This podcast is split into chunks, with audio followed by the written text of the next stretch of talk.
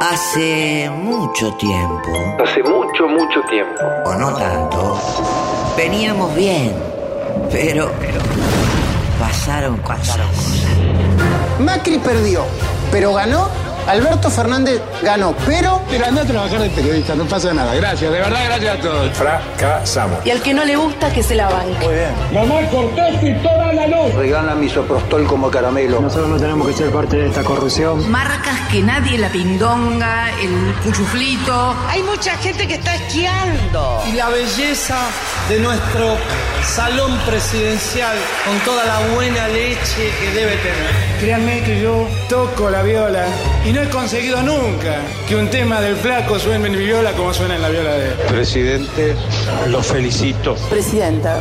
Presidenta, presidenta. Ta. No, no está bien, está mal. Mira si alguien va a doblar por cómo le dan la dobleta doblada. ¿Para qué le voy a mentir si después se van a dar cuenta?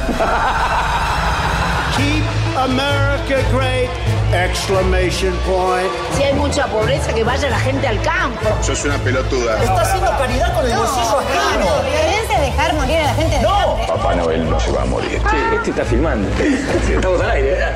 Estamos al aire. Es buenísimo, es divertido, a mí me divierte esto. Porque mi familia es judío. Prometo trabajar para que cada chico, para cada, cada chica, cada chique. Primero tenés que meterle el dedo a ver cómo lo tienes. Si lo sacás con algo, no, mi amor. Un homo sapiens contra un dinosaurio se lo comía. Yo amo Italia. Mal educada, mal educada. Un hombre que tiene sus orígenes en el Partido Comunista. ¡Volvimos!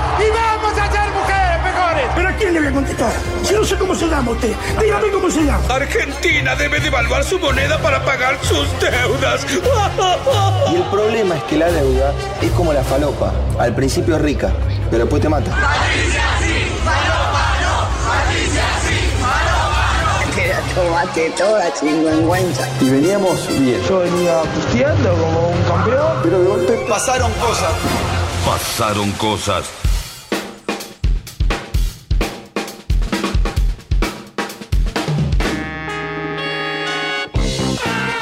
Hola, hola, hola, hola, hola, hola, hola, hola, hola, hola, hola, hola, hola, hola, hola, ¿qué tal? ¿Cómo están? Bienvenidos, bienvenidas. Esto es Pasaron Cosas.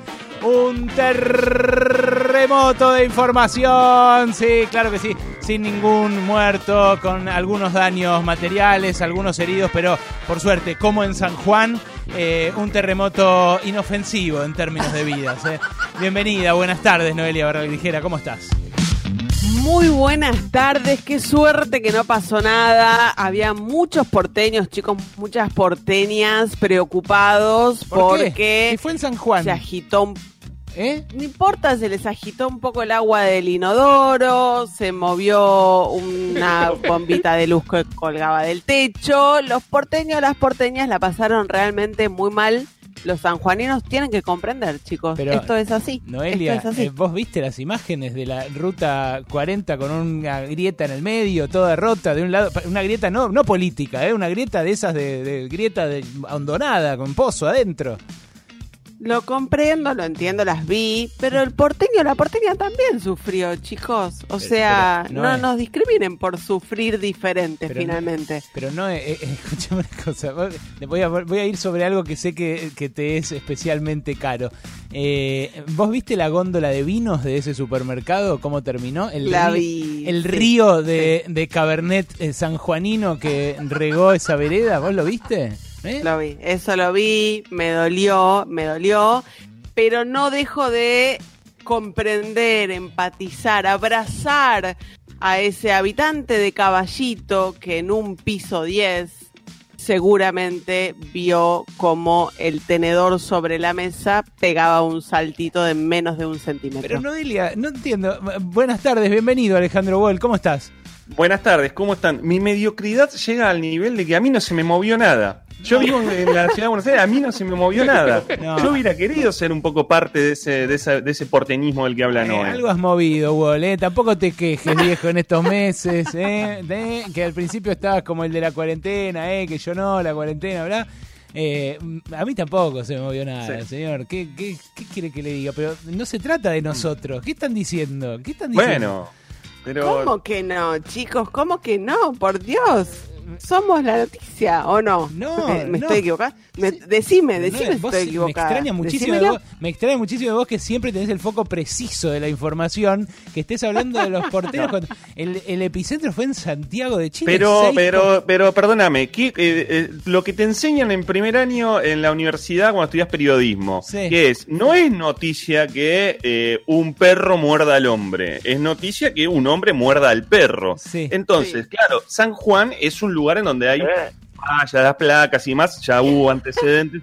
Y la ciudad de Buenos Aires no, entonces que se mueva la ciudad de Buenos Aires es algo, ¿no? Es el no bombardeo en Buenos Aires de Charlie. Pero señor, ¿qué me está diciendo? ¿Qué tiene que ver? Son el muy creativos. El perro y el hombre, ¿qué tienen que ver ahí? Bajo el influjo del alcohol. Claro, si vos le, le abriste un sanjuanino, no, no, si abriste un sanjuanino para empatizar, para solidarizarte y ya llegás picado a pasaron cosas, es otro asunto, pero no me vengas con lecciones de periodismo. Yo no puedo creer que pase esto en mi equipo. Vos, Mauro, ¿qué, qué, también lo, lo viviste así, como un porteño? ¿Eh? También lo, tampoco... No, no me enteré, dice. No, claro, no, que se va a enterar. Eh, la verdad, eh, hay, hay mucha, mucha eh, confusión en los medios nacionales porque no son nacionales. Justamente en estos momentos queda clarísimo que no son nacionales los medios nacionales, son porteños. Es Es así. mucho, te diría que es, es peor. Si vos ayer recorrías los, los, eh, los canales, estaban con los pastores, estaba uno hablando de buenas estaban en cualquier cosa. No estaban en- Ojalá, ojalá estuvieran hablando de- del- del temblor en caballito, ¿no? Ni siquiera, ni siquiera. Bueno, fue, está bien, fue en medio de enero, vacaciones, mucho cambio de guardia también, justito ahora en, la, en, la, en este momento de enero. Eh, pero, loco, en serio, fuera de joda, hubo un terremoto grosso en nuestro país. Hay una grieta en medio de una ruta. Se ¿En serio? Sí, se arruinaron un montón de botellas de vino, Cristina, un montón de gente lastimada. Eh, en serio, por suerte... quiere estar armado, que anda armado. El que no quiere estar armado, que no anda armado. esa no es la solución, Patricia. No es la solución, mucho menos para un, para un terremoto. Claro, imaginar, claro, ella, ella la bronca que le da, ¿no? Las botellas, eh, terrible. Bueno, eh, es así, lamentablemente eh, nuestros eh, colegas, lamentablemente nosotros mismos, los porteños, yo, ¿qué me, voy a, ¿qué me voy a hacer? Yo soy más porteño que Guerrín, boludo. O sea, eh, na- nací en la mitad... en- Estoy contento de haber nacido cerca del centro de la ciudad de Buenos. Aires, el centro geográfico, que es el Cid Campeador. Eh, y, y lo digo por ahí orgullosamente. Después protestamos cuando nos dicen que tal o cual cosa es de porteño, ¿no? Después protestamos. ¿no? Además, vos decís qué me voy a hacer porque ahora vivís en el conurbano. No, ahora vivo en África del Norte. decir- Sí, ahora vivo en África del Norte. Pero y- para el resto del país, igual sos porteño, señor. Igual. En el lugar de los jesuitas. no, no tan al norte, no tan al norte, pero me, me- Bueno, pero tenemos ahí tenemos un recorrido al revés, ¿ves, Berco? Porque yo vengo del conurbano y ahora estoy viviendo en la ciudad de Buenos Aires. ¿Vos ¿no? de qué parte? ¿De qué parte de África venís? ¿De- ¿Del cuerno Vengo del oriental? de Caseros, partido 3 de febrero. Ah, bueno, por eso, eh, eh, está bien, sí, va- va- es- en términos sirvenianos es eh, África. Y, y, escúchame. En términos silvenianos es yo- como, es, no sé, es una tribu, Claro, ni yo siquiera es un crecí, país. con, yo crecí con gestión Hugo Curto, Hugo Mar Curto, imagínate Claro. que sabés que eso es África profunda. Me, Para eh, me imagino esa cena, ¿no? Esa cena, Pablo Sirven, Hugo Curto y la otredad. La otredad en el medio, el diálogo. Yo me acuerdo como una vez lo conocí a Hugo Curto en una visita a una planta automotriz, ahí en 3 de febrero. Sí. eh, y, y bueno, era un señor, era, es el peronismo, ¿no? Es como la, Claro. la representación física. Planta automotriz de la familia, de la familia este, del expresidente. Eh, Sí, en su momento lo fue, en su momento lo fue. Claro. eh, sí. Si llegara a ocurrir esa cena que estás imaginando, Sí. yo lo que imagino que la consecuencia serían algunos tomos eh, de etnografía tipo, no sé, los de Malinowski, ¿no? Como la investigación a fondo. Yo me imagino eh, algo más tipo el Facundo, ¿no? O mm, la excursión a los indios ranqueles. Una- un producto así, algo, más hostil con el otro. Eh, en este caso con el curto.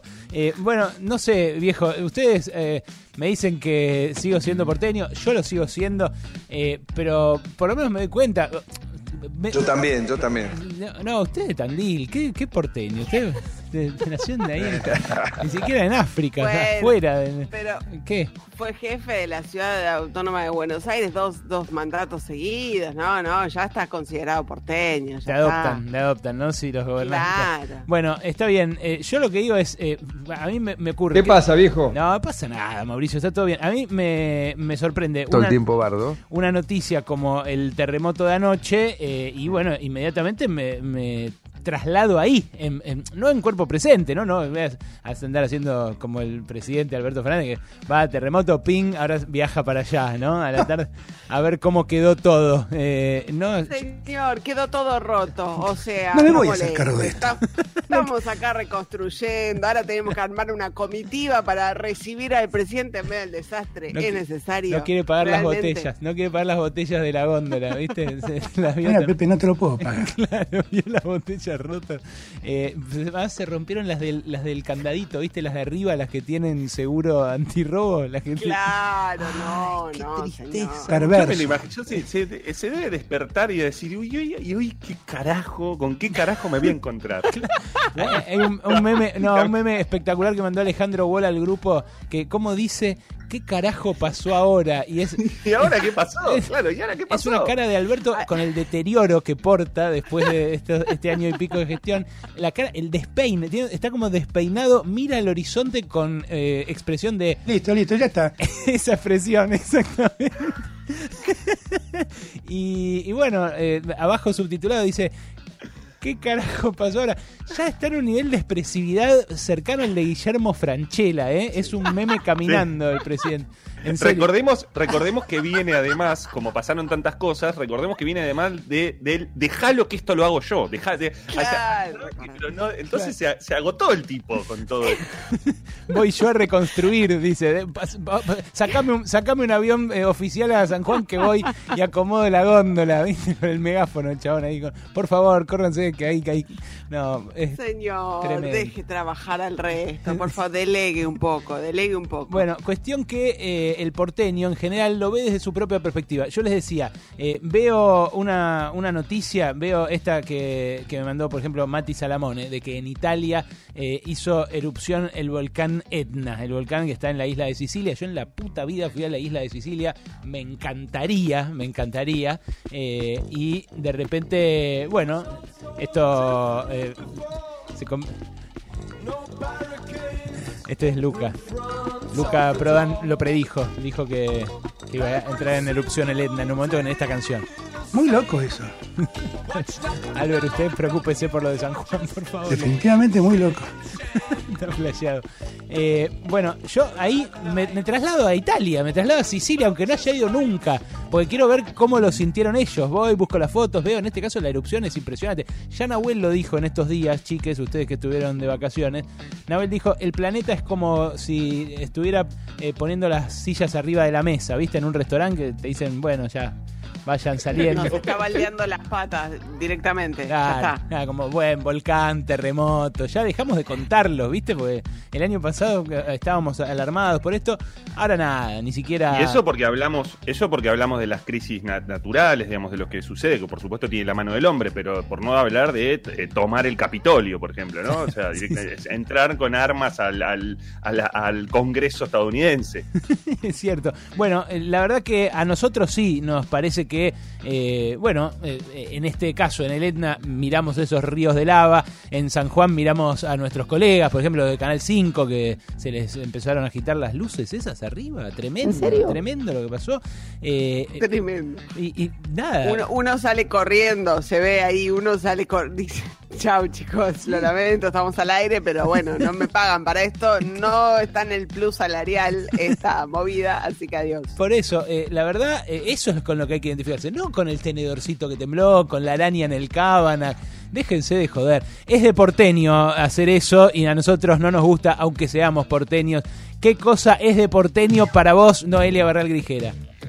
Es de porteño, algo que está pasando mucho ahora y de porteña, debo decir, es de porteñe decirle joggers a los joggings. Chicos, es un jogging, un jogging, y le están diciendo jogger. ¿Estás jodiendo? Y bikers a las calzas. O sea, dale, chicos. Ah, por- eh, seamos serios, por favor. No, eso no es así. No lo Más que de porteño es de boludo eso.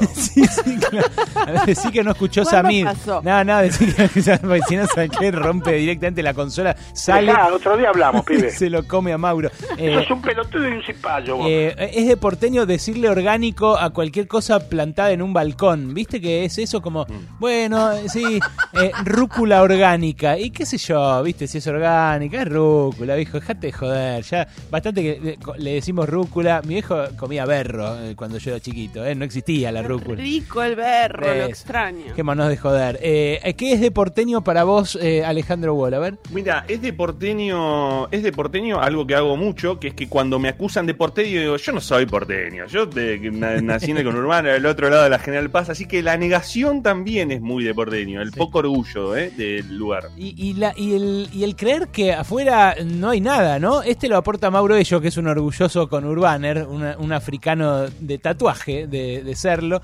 Dice, el porteño invita a sus amigos con urba, pero no les va nunca.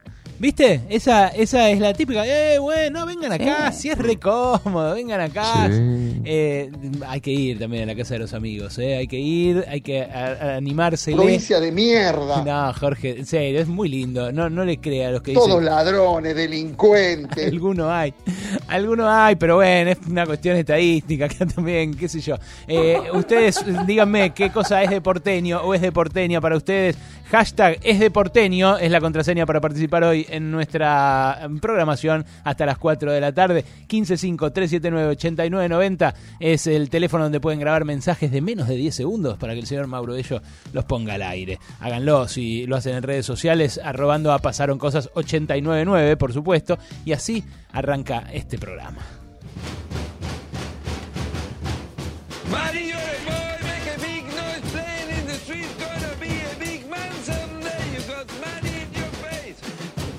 No, no, Mauricio.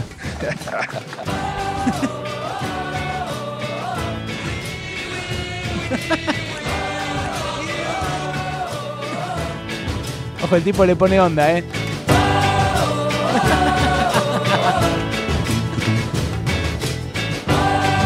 Venite. Esto es pasaron cosas.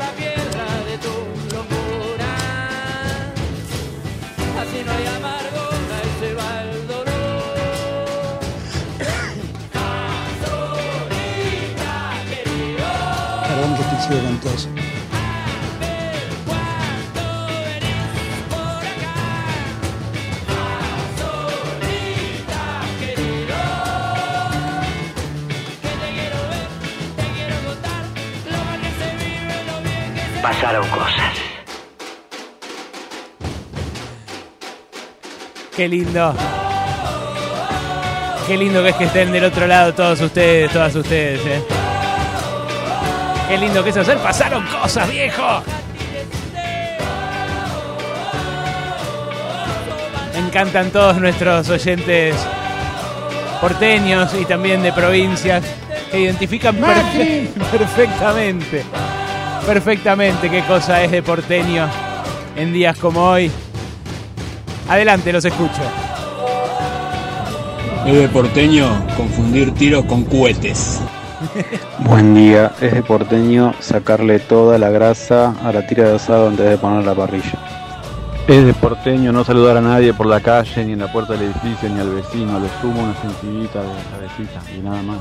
Horrible, me pasó ayer esto, me pasó ayer. Yo, eh, cuando saludas y no te saluda un vecino es un puñal en, en el corazón eh, y te mira y dice, pero no sé, qué sé yo, no, no sé bien quién sos, no te saludo.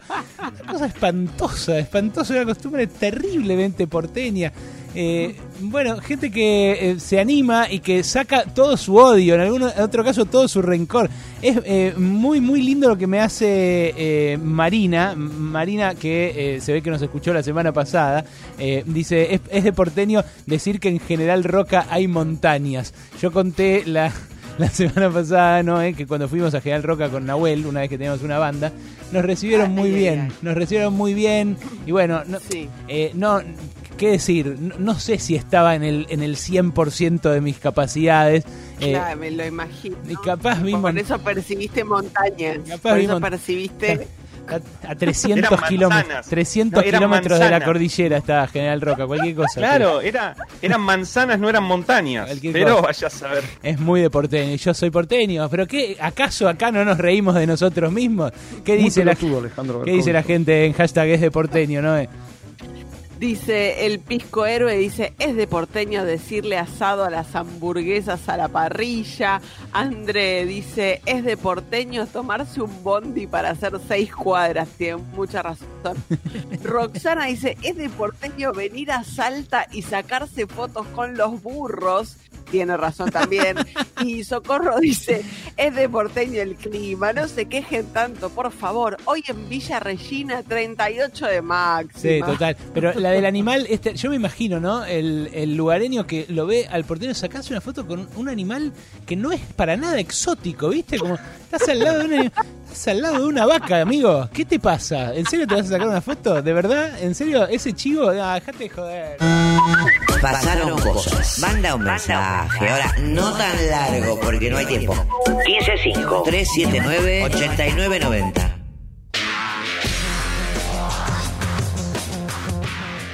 Hay mucha avidez en eh, todos nosotros de que pase la crisis, de que por lo menos pase lo más duro de la crisis. Y claro, queremos eh, la vacuna para que se pueda, eh, por ejemplo, iniciar el ciclo lectivo. Eh, queremos eh, que además del ciclo lectivo se retome toda la actividad presencial en lo posible en todos los lugares de laburo para que esos 4 millones de empleos que en algunos casos se evaporaron, en otros casos volvieron, en otros casos se están reformulando, reaparezcan y Argentina pueda recuperar algo de lo que perdió en estos tres años. Estamos ansiosos y aparecen algunos indicadores que sí y algunos indicadores que no. Yo les hablé la semana pasada de, por ejemplo, cómo en octubre y noviembre dan señales eh, ambiguas los salarios. O sea, eh, cae después de haber recuperado un poquito el salario eh, nominal, perdón, el salario real, descontada ya la inflación, medido por el Ministerio de Trabajo. Está ahí en, como en una especie de meseta también el salario medido por el INDEC, que el gobierno dice, bueno, por lo menos en lo, en lo formal está aguantando. Pero la verdad, la verdad, a mí ayer me impresionaron datos positivos que midió el Ministerio de la Producción y que publica el Centro de Estudios para la Producción eh, que ahora dirige Danny Steingart. ¿Se acuerdan de Danny Steingart, columnista acá de, de Radio con Vos, eh, del programa de María O'Donnell? bueno, un joven sociólogo eh, con formación de economista también, que se perfeccionó afuera, pero que es producto de la investigación en universidades públicas acá en la Argentina y es un capo, la verdad que es un, es un grosso. Y lo que hicieron allá en el Centro de Estudios para la Producción, que desde siempre es un organismo técnico muy respetado, es agarrar indicadores nuevos, indicadores nuevos de cómo está la economía. Entonces, por ejemplo, tienen un indicador líder que eh, un indicador líder en economía se le llama al que anticipa cómo va a ir la actividad, o sea, el tipo trata de estimar cómo va a, reaccionar la, producción, por ejemplo, industrial, en base a la- el consumo de energía. Entonces agarra le pregunta a la, a la compañía mayorista eléctrica, dice, ¿cómo están consumiendo energía las, eh, las compañías? Y bueno, con un, líder, con un indicador adelantado que, confeccionaron ahí en el, en el Centro de Estudios para la Producción, lo que eh, encontraron es que en diciembre eh, ya hay una recuperación muy fuerte del 6,1% interanual, impulsado por mejora en rubros importantes, en siderurgia, en industria automotriz, en metalmecánica. Eh, esto, por ejemplo, estos tres sectores explican un 25% del PBI industrial, o sea que ya eso es grosso. A su vez, a su vez, el Centro de Estudios para la Producción mide cómo está la construcción y basta ver los barrios chetos de la ciudad de Buenos Aires, cómo se está construyendo, aprovechando el costo en dólares barato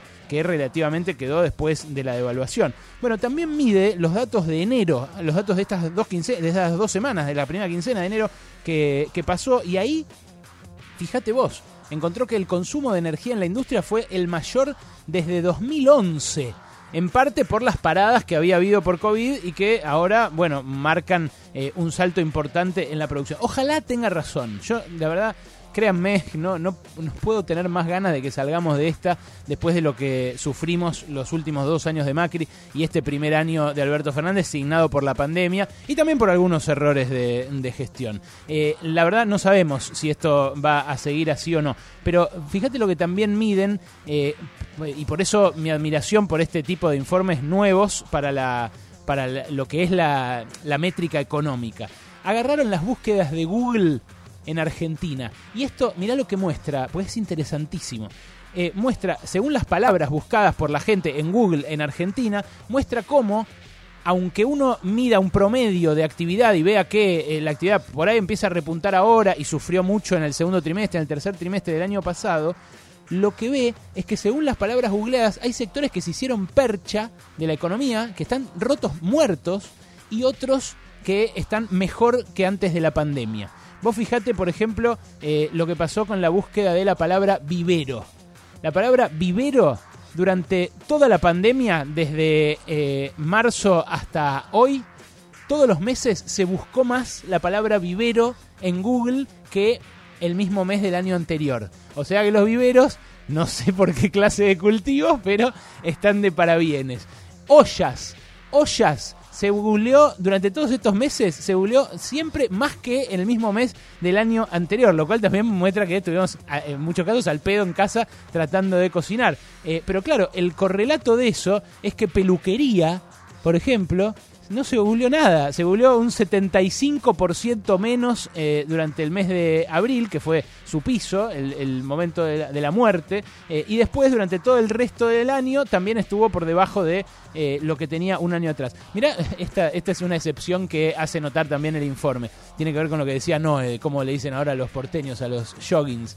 No sé cómo le dirán los porteños en determinados círculos, eh, pero la palabra jogging se googleó grosso durante toda la cuarentena. Y claro, eso marca también hasta qué punto eh, se dio una transferencia en la preferencia del consumidor y también luego de eso una transferencia de la- los incentivos para producir en tal o en cual sector. Bueno, ni les tengo que decir lo que pasó con el turismo, ¿no? Palabras como eh, pasajes, fiesta, calafate, eh, hoteles, todo eso durante todo el año se, se entre un 50 y un 80% menos que el año anterior en el mismo mes. Y la verdad es cierto, es un indicador nada más, no es que esto marca el ritmo de la actividad, pero lo que muestra es que incluso aunque la economía empiece a repuntar, va a haber mucha gente que este año va a seguir sufriendo los efectos de la pandemia. Hay mucha gente que tuvo que cerrar, gente que de repente tenía eh, negocios que, bueno, con mucha garra en dos años recuperan y nadie tiene espalda para aguantar dos años, para aguantar perdiendo durante dos años. Es gente que en algunos casos se tuvo que reinventar, pero que en otros casos se quedó sin nada. A ellos me parece que les va a tener que prestar atención el gobierno porque puede ser que la eh, economía argentina repunte y repunte fuerte este año, incluso en términos estadísticos tiene mucho para hacerlo, porque la caída fue, de- están viendo ahí ahora si va a ser del 10%, del 9,5%, del 10,5%, del 11%, eh, pero la, la recuperación tiene que ser fuerte en 2021. La cuestión es que esa recuperación no va a ser para todos y todas, ¿eh? va a ser en forma de islas. Y esa recuperación en forma de islas deja fuera a los que se quedan sumergidos. De vuelta, me parece que en ellos tiene que pensar un poquito el gobierno nacional. De lunes a viernes. A, viernes de, tre- de 13 a 16 pasaron cosas. Sí, pasaron cosas, ¿eh? Radio con Voz. 899. Son pequeñas o medianas. Son fuertes, resistentes, decididas. Son nuestras pymes. Y como siempre, Banco Credicop las acompaña. Nuevos créditos pyme para inversión productiva. Tasa fija 30%. A pagar en 48 meses. Donde haya una pyme, vamos a estar. Banco Credicop Cooperativo. La banca solidaria. Costo financiero total 34,50% destinado a la cartera comercial vigente desde el 16 de octubre de 2020 al 31 de marzo de 2021, sujeto a evaluación crediticia, el cumplimiento de requisitos exigidos por Banco Credicop y normativa aplicable. Más información en www.bancocredicop.coop. Existe un banco en el que lo que se hace es mucho más que un trámite, con sucursales en lugares que parecen inaccesibles, que abre en horario de almuerzo y de cena, que cuando da algo no es en forma de préstamo, un banco cuya moneda de intercambio tiene otro valor, un banco con interés en lo que realmente importa. Existe un banco que no busca hacer crecer sus activos, más bien quisiera no tener que existir. Banco de Alimentos, menos hambre, más futuro. Conoce más en bancodealimentos.org. Tomás algo frío, un pinchazo. Tomás algo muy caliente, otro pinchazo.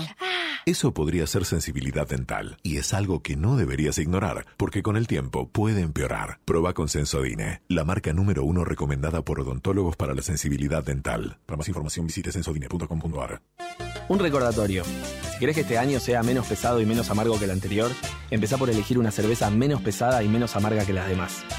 Por un 2021 menos pesado y menos amargo. Beber con moderación. Prohibida su venta a menores de 18 años. El mejor gimnasio te espera. Elegí las clases que quieras. En un FIS vamos a cuidarte. En un FIS venimos a encontrarte. Yo uso una placa de descanso para dormir. Lo que no sabía es que acumula bacterias que podrían afectar mi salud. Las tabletas limpiadoras Corega Tabs eliminan el 99,99% de las bacterias que causan el mal olor en 3 minutos. Proba Corega Tabs. Es práctico y funciona. El bosque chaqueño es de todos los argentinos y es un gran orgullo liderar el camino del desarrollo sostenible, porque hoy le toca hacer historia al Chaco, instalando dos plantas de biomasa para generar energía limpia y renovable. Chaco, gobierno de todos. Hola, ¿cómo les va a ustedes? Ahora en Semedit realizamos un test rápido para la detección de COVID-19 en solo 15 minutos de forma privada para particulares y empresas. Respuestas fiables y de alto rendimiento. Solicita turno por WhatsApp al 11 3907 6707. Semedit es prevención en salud. Nuevas gaseosas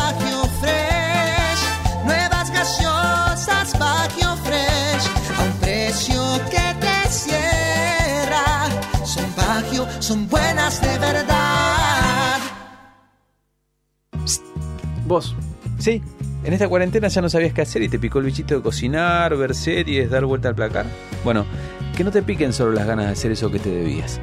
Que te piquen también las ganas de prevenir el dengue. Y que no te pique el mosquito. Más información en www.consejopublicitario.org. Consejo Publicitario Argentino. Suave, suave estar. por el placer de descansar. Moura, la batería de las principales automotrices. Si es batería, es Moura. 899 Radio con Voz. Después del almuerzo, la modorra y la pachorra te persiguen como esos fantasmitas del Pac-Man. Entonces vos abrís la boca y te tragas una frutilla de noticias y humor que te hacen ganar puntos, energía y vida. Esta metáfora de videojuegos cierra cuando explicamos que pasaron cosas es un fichín de felicidad en el sacoa de tu existencia. El ministro de Salud sostuvo que la Argentina tiene aseguradas 51 millones de dosis contra el coronavirus. En el día en que comienza a aplicarse a los trabajadores de la salud la segunda dosis de la Sputnik V, que llegó el fin de semana desde Rusia, Ginés González García también adelantó que en cuestión de horas se va a aprobar el uso de la Sputnik para los mayores de 60 años. Escuchemos lo que decía el ministro este mediodía. Y el programa lo venimos cumpliendo perfectamente bien. Obviamente todos ustedes saben los inconvenientes que hay en todo el mundo para acceder a la vacuna, para vacunar. Eh, hasta ahora nosotros no hemos tenido ninguno de esos inconvenientes, muy por el contrario. Seguimos accediendo a la vacuna según lo que los contratos que hemos firmado.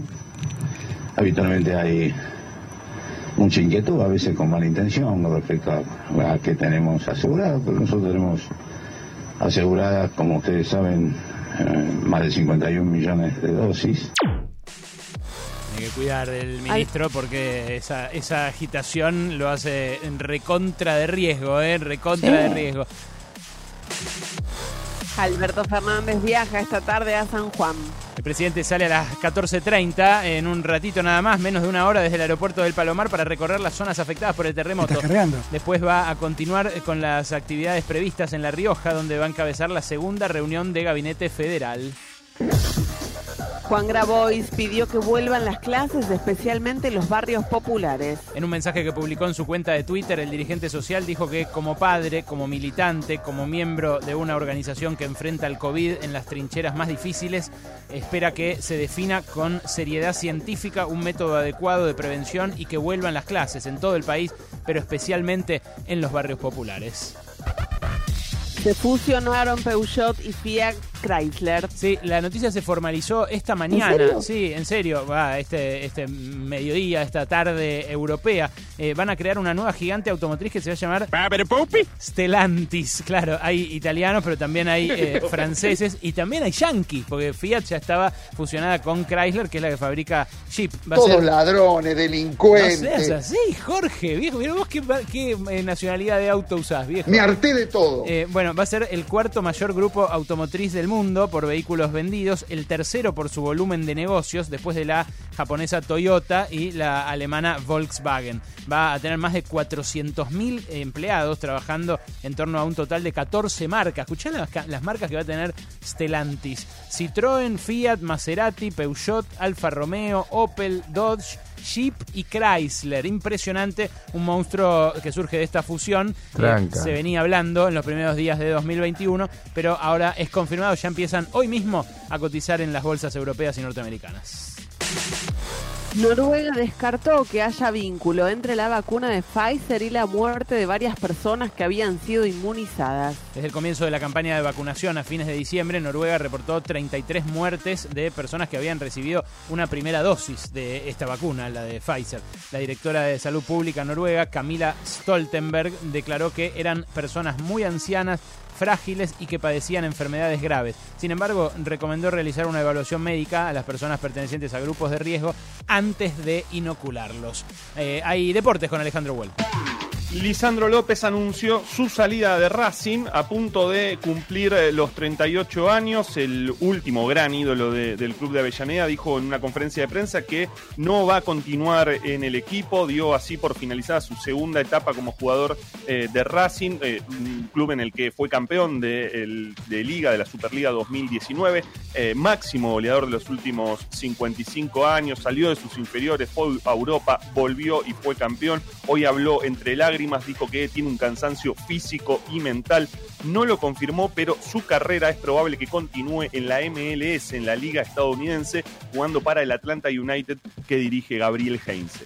Bien, faltan 16 minutos para las 14 horas. Yo también tengo cansancio mental, no tanto físico, ¿eh? pero mental un montón. Y es mi último día acá al frente del timón de Pasaron Cosas. Desde mañana los van a tener a estos dos pájaros, a Noelia y a Alejandro. Bueno, no, no se vaya, todavía nos queda un rato, nos queda un rato largo. No, con vos no hablo. Pero Piñanelli, qué desee, viejo. Le digo, en este momento en la ciudad de Buenos Aires hay 31 grados de temperatura. El Servicio Meteorológico Nacional dice que va a seguir así de lindo, no solo el resto de la semana, sino también el fin de semana. Mañana mínima 22, máxima 31. Está bien. Mientras hacías el provechito, pasaron cosas. ¿Verdad? A mí no me gusta. Hasta las 16. Eh, eh, eh, para, para, ¿la entendiste o no lo entendiste? En radio con vos. Pasaron cosas.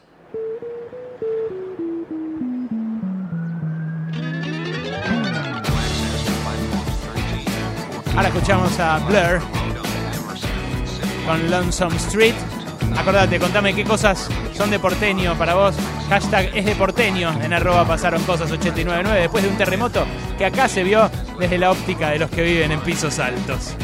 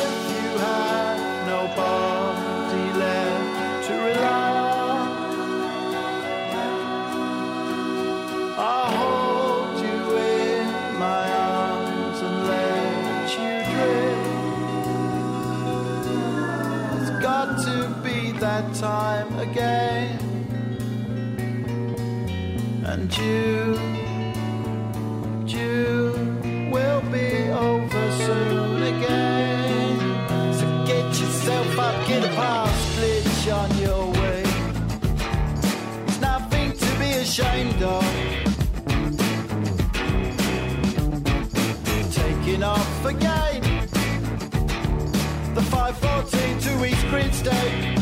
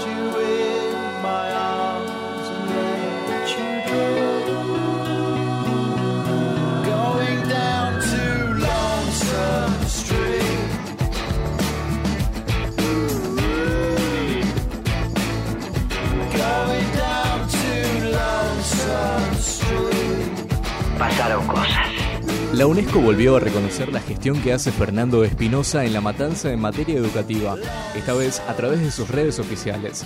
Desde el organismo multilateral resaltaron las plataformas educativas desarrolladas para que los chicos y las chicas, los jóvenes y los adultos pudieran seguir cursando. La matanza ya había sido reconocida por la UNESCO como una de las 50 ciudades de todo el mundo que ingresaron para conformar la red de ciudades del aprendizaje. Es muy lindo esto de Blur. Mientras. Mientras la gente nos sigue respondiendo qué cosas eh, consideran de porteño, lo graban en el 155-379-8990. Hay una protesta en la autopista del oeste, están cortando allí a la altura de Ituzaingó, la autopista del oeste, eh, por la, la muerte del joven baleado en Ituzaingó, eh, por quien reclaman ahora medidas de seguridad. Bueno, es eh, una de las noticias de la tarde. Hay ahí, por supuesto, un, un pequeño lío porque hay gente que quiere pasar y un corte en plena cinta de la autopista del oeste. Ahí, bueno, no, no liberan ningún ningún carril, así que están desviando completamente el tránsito. Eh, nos eh, alimentamos hoy eh, y nos alimentamos en cantidad, gracias a nuestros amigos de Cipastrón, porque Cipastrón está acá cerquita, en Arevalo 1502, esquina Cabrera, y hoy nos trajo para comer una delicia. Pueden pedirles por teléfono, por WhatsApp o por la tienda nube a cipastron.mitiendanube.com. Están acá, como les dije, en Arevalo 1502, esquina Cabrera. ¿Qué te dice la gente, Mauro? ¿Qué te dice la gente en el 155-379-8990? Te escucho. Es de porteño tratar a todos los del interior como que son buenos, campechanos, que no te van a cagar. Exagerar todo y hablar con muchísimas S. Gente, es de porteño preguntarte si te vas a vivir a la Patagonia si allá hay wifi. Bueno, no, claro. No, boludo, aquí vamos a mandar mensaje con una oveja. con una paloma, un, con, un cóndor, ¿viste? Una cosa que lleve- No, eh, eh, la verdad, lo que, lo que sí me parece injusto es el que dice hablan con demasiadas heces, ¿no? Eh, porque son las heces correctas las que están. ¿Con quién? eh, la- las que están en la Cada palabra. uno tiene el, el acento y la tonada que, que le corresponde, que le tocó. ¿Qué va a hacer? Bueno, está bien, pero eh, ¿qué, decirte? La S, bueno, no me voy a poner a discutir esto, la puta madre. Me van a agarrar, ya sé. Como, mira, por suerte sale en mi defensa, sale en mi defensa una de nuestras oyentas eh, que es nacida y criada en eh, ahí en General Roca. Oh, ya lo perdí. Porque hay tantos mensajes, tantos mensajes Mm. que lo perdí. Dice, no hay montañas, pero hay bardas en General Roca que Claro. son más altas de lo que yo recordaba. Volví hace poco y son más altas de lo que yo recordaba. Yo vi algo elevado, dale, no me exijas tanto. Ah, ah, soy porteño. ¿Qué más dice la gente, no por ahí? María dice, es de porteño desconocer las coordenadas de amigues en el conurbano y de repente saber cómo llegar cuando ese amigue en diciembre arranca la temporada de pileta. Federico dice, es de porteño no repartir la guita de la aduana, trae discusiones antológicas de nuestro Sí, país. pone una foto de rosas ahí en, la- en Sí, el tweet. Es espectacular, espectacular. Ga- Gabriel dice, es de porteño conocer solo el aeropuerto de En el conurbano sur y usarlo como referencia cu- cuando no ubican alguna localidad. Y Agustín dice, es de porteño pensar que solo los porteños escuchan pasaron cosas. Pero por supuesto, nos escuchan no solo en esta ciudad, nos escuchan en todo el país y en todo el mundo. Y en todo el mundo quiero que se escuche el anticipo de lo que se va a palpitar esta noche. Lo trae Alejandro Wall y es la final del primer campeonato profesional de fútbol femenino. Señoras y señores. A las 19 nada, 19.10 nada menos que Boca y River eh, van a ir por el primer título de la era profesional del fútbol femenino. Sí, sí, Cristina. Juegan en el estadio de Vélez, en el estadio eh, José Malfitani, eh, allí en Liniers. eh, va a definir esto, ¿no? ¿Quién va a ser el primer equipo campeón de la era profesional? Hay que recordar que el, el torneo, digamos, cuando, cuando se anuncia la profesionalización del fútbol, algunos dicen semi-profesionalización, le falta mucho, pero la verdad es que si algo está sucediendo, efectivamente es que con el fútbol femenino se está encauzando hacia ese lugar. Eh, pero eh, el primer torneo se suspendió por, la pandemia, tuvo que, suspenderse, se armó eh, un torneo de transición, que es el actual, que es el que van a definir nada menos que con un superclásico, un partido que se va a poder ver por la pantalla de TNT Sports, allí habrá dos amigos, estarán los relatos del querido Nacho Fusco y los comentarios de Ángela Lerena, Laura Fortunato va a ser la árbitra prin- principal del partido, va a estar acompañada por las asistentes Mariana de Almeida y Gisela Truco. Eh, los, los dos equipos están clasificados para la Copa Libertadores 2021. Esa Copa Libertadores eh, se va a jugar en marzo en el país, si es que eh, todo, si, es que no, no nos vuelven a encerrar o no se complica la situación de la pandemia. Por supuesto que este partido tiene una primera dimensión, que es la histórica, que, eh, que es que nada menos que un superclásico defina este, este primer torneo profesional. Eh, eh, es un, partido que, bueno, que tendrá esta la televisación con el protagonismo de dos equipos como Boca y como River. Primero hay que ponerlo en esa dimensión, desde ya que los equipos campeones y los números y las cosas que, que sucedieron antes con el amateurismo también seguirán estando ahí, es parte de la historia y es una historia global, pero no va a dejar de marcar un, un quiebre la jornada de hoy. La, otra cuestión, la otra dimensión es la puramente futbolística, el juego. ¿Qué, qué es lo que nos podemos encontrar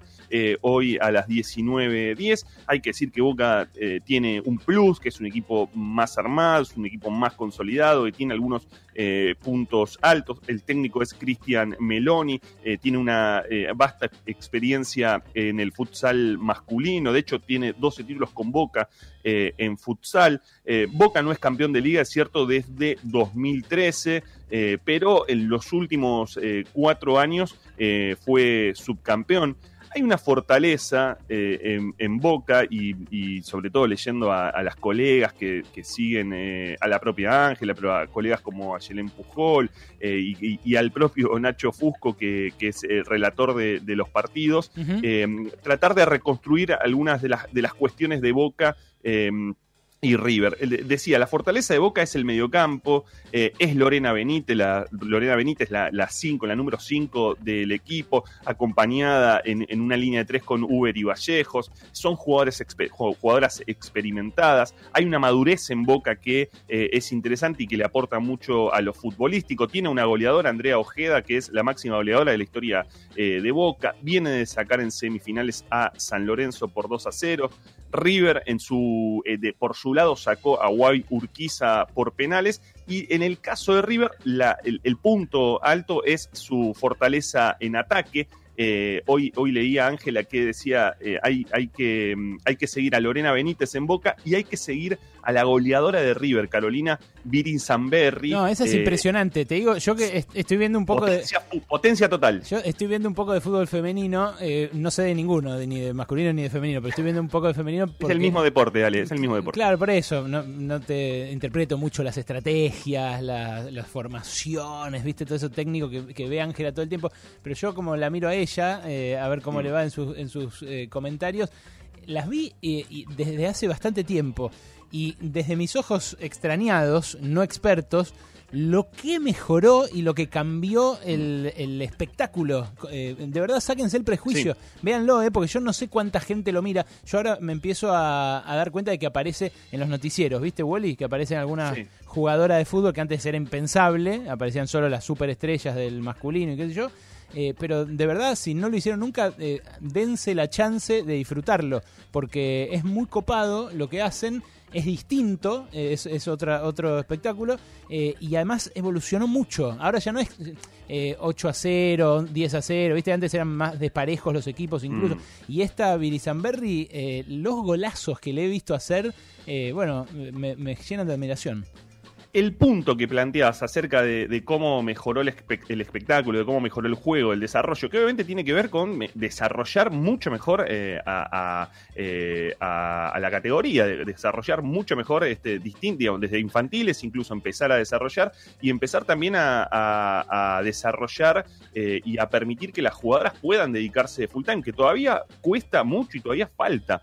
Eh, para eso. Pero eso, por supuesto, que mejora eh, la performance, mejora el juego, mejora el desarrollo deportivo eh, de las jugadoras y a la vez también, incluso desde los medios, empezar a hablar del juego. O sea, no, no, no todo de lo simbólico, de claro. que bueno, qué bueno, qué que copado, sí, hoy van a jugar. sí, claro. claro. No, no. Eh, sino, bueno, a ver qué jugadoras vamos a seguir, eh, eh, prestemos atención a el punto de Boca, prestemos atención eh, al ataque de River, un River que, que es dirigido por Daniel Reyes, que tiene mucha juventud, es una, eh, uno puede tomar la juventud también como algo fresco y como darle mucha frescura, pero también para jugar una final y para enfrentar una final ante un equipo experimentado como el de Boca puede ser una debilidad, eso se verá hoy a las 19.10, vamos a tener final, tenemos un Boca River en Liniers y tendremos desde hoy eh, a la- al primer equipo campeón del fútbol femenino de la era profesional. Alejandro Wall te anticipa esto que ocurre en un ratito nada más, ¿eh? y que vos podés disfrutar, por supuesto, acá en Pasaron Cosas. Seguinos en Twitter, arroba pasaron cosas 899. ¿Qué manía tienen de poner cualquier cosa en los Twitter? Radio con Voz. Radio 899. Moura, la batería con mayor durabilidad. Si es batería, es Moura. Res Non Verba, tienda de vinos y espumantes a domicilio. Más de 100 etiquetas, más de 20 bodegas, todo a tu casa sin costo de envío. 15 50 40 45 45. Res Non Verba. Búscanos en las redes sociales. 15 50 40 45 45. Res Non Verba. Vino para darte el gusto. Team Rock. Team Trap. Team Reggaetón. Seas del team que seas, lo que no puede faltar mientras escuchas tu radio favorita es Bagio Pronto. Unite al Team Bagio y disfruta un verano a pura fruta. ¿Se puede decir algo nuevo sobre Borges? Los avances científicos del siglo XXI han abierto una nueva puerta de entrada a su obra. Walter Sosa Escudero es nuestro guía bilingüe entre el universo borgiano y la ciencia de datos. Borges, Big Data y yo, guía nerd y un poco rea para perderse en el laberinto borgiano de Walter Sosa Escudero. Publicó Siglo XXI. YPF presenta su nueva fórmula de Infinia con tecnología molecular. Una fórmula diseñada para toda esa gente que tiene ganas de subirse al auto y salir. Una nueva tecnología que maximiza la limpieza para que tu motor rinda como el primer día, alcanzando los estándares de calidad más exigentes del mercado. Porque no solo se trata de volver a andar, sino de andar mejor. YPF Infinia, la evolución del combustible. ¿Sos socio de OSDE? Tenemos una buena noticia para vos. Ahora podés obtener tu credencial digital para acceder a nuestros servicios en forma práctica y segura. Es posible utilizarla sin conexión y compartirla con otra persona para que compre medicamentos por vos o acompañe a tus hijos al médico. Además, como la mostrás desde tu celular, reducís la posibilidad de contacto con el coronavirus. Descargala ahora y lleva siempre con vos una credencial sustentable. OSDE, hoy más que nunca, queremos que más gente se cuide. Superintendencia de Servicios de Salud 0800 www.sssalud.gov.ar Registro Nacional de de Medicina Prepaga número 1408 Tarifazos de comunicación 0810 555 673 nuestra web o a contacto arroba ¿Conocés Paraná? Te invitamos a un viaje con naturaleza, aventura, cocina con identidad regional, turismo de reuniones, historia, cultura y los mejores atardeceres del río. Muy cerca de Buenos Aires, Córdoba y Rosario. Más info en paranaturismo.com.ar. Suave, suave estar. Por el placer de descansar. Suavestar, colchones y somieres. The Sound Melier presenta Capullito de rosas que tienes para mí. Lágrimas de Amor junto a la Charo de Tonolec. Corazoncito mío. Videoclip disponible en YouTube y en todas las plataformas digitales. No aplaudamos al mosquito, combatámoslo en serio. Para combatir el dengue, el zika y el chikungunya, evitemos que los mosquitos piquen y se reproduzcan. Usemos repelentes, coloquemos tules en la cuna de los bebés y demos vuelta a contenedores para que no se acumule el agua. Si tenés fiebre alta, dolor de cabeza y dolor muscular, no te automediques y acudí al médico. Encontrá más información en argentina.gov.ar. Argentina Unida, Ministerio de Salud, Argentina Presidencia. Esta es tu internet cuando baja una imagen. Y así cuando sube tu video. Esta es tu conexión cuando todos duermen y vos seguís. Pero cuando los vecinos se despiertan... Ahora, probá la fibra óptica de Sion 100 megas simétricos. La misma velocidad de subida y bajada siempre. Así como suena. Servicio exclusivo en Ciudad de Buenos Aires desde 1.750 pesos por mes. Consulta si ya está en tu zona llamando al 0810 999 0050. Promoción válida para el servicio Sion 100 megas desde el 20 de agosto hasta el 31 de diciembre de 2020. Consultar bases, condiciones y alcance de cobertura en sion.com. 899 Radio con Voz.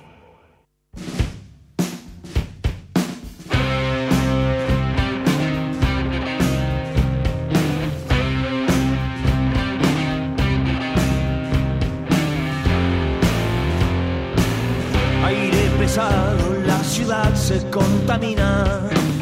El gato negro está cruzando tu avenida y los que ven, no ven, pasaron cosas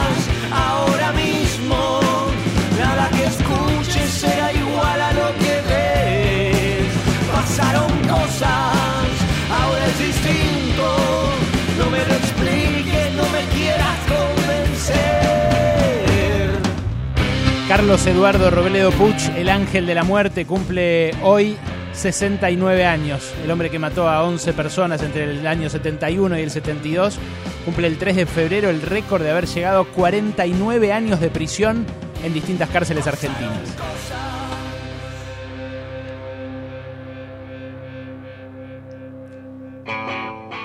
Peliculón de paso el de El Ángel. Como este del que vamos a hablar ahora. Un documental en este caso. El documental Rock and Roll Cowboys. ¿No lo viste todavía? Bueno, lo estrenaron en, en Netflix ahora. Es uno de los de los estrenos de este 2021. Lo estrenaron 10 días atrás y la está rompiendo en Netflix en la plataforma de streaming. Impresionante, una producción especial de, de Netflix que recorre no solamente los orígenes, que yo desconocía completamente los orígenes de, los ratones paranoicos, sino también, bueno, toda la, la relación entre Juanse y sus amigos, ¿no? Eh, el, el Zarco, eh, el, el, primer guitarrista incluso, Carámbula, el hijo de Berugo, eh, y bueno, toda la lucha de egos y vanidades que, que surge por ahí.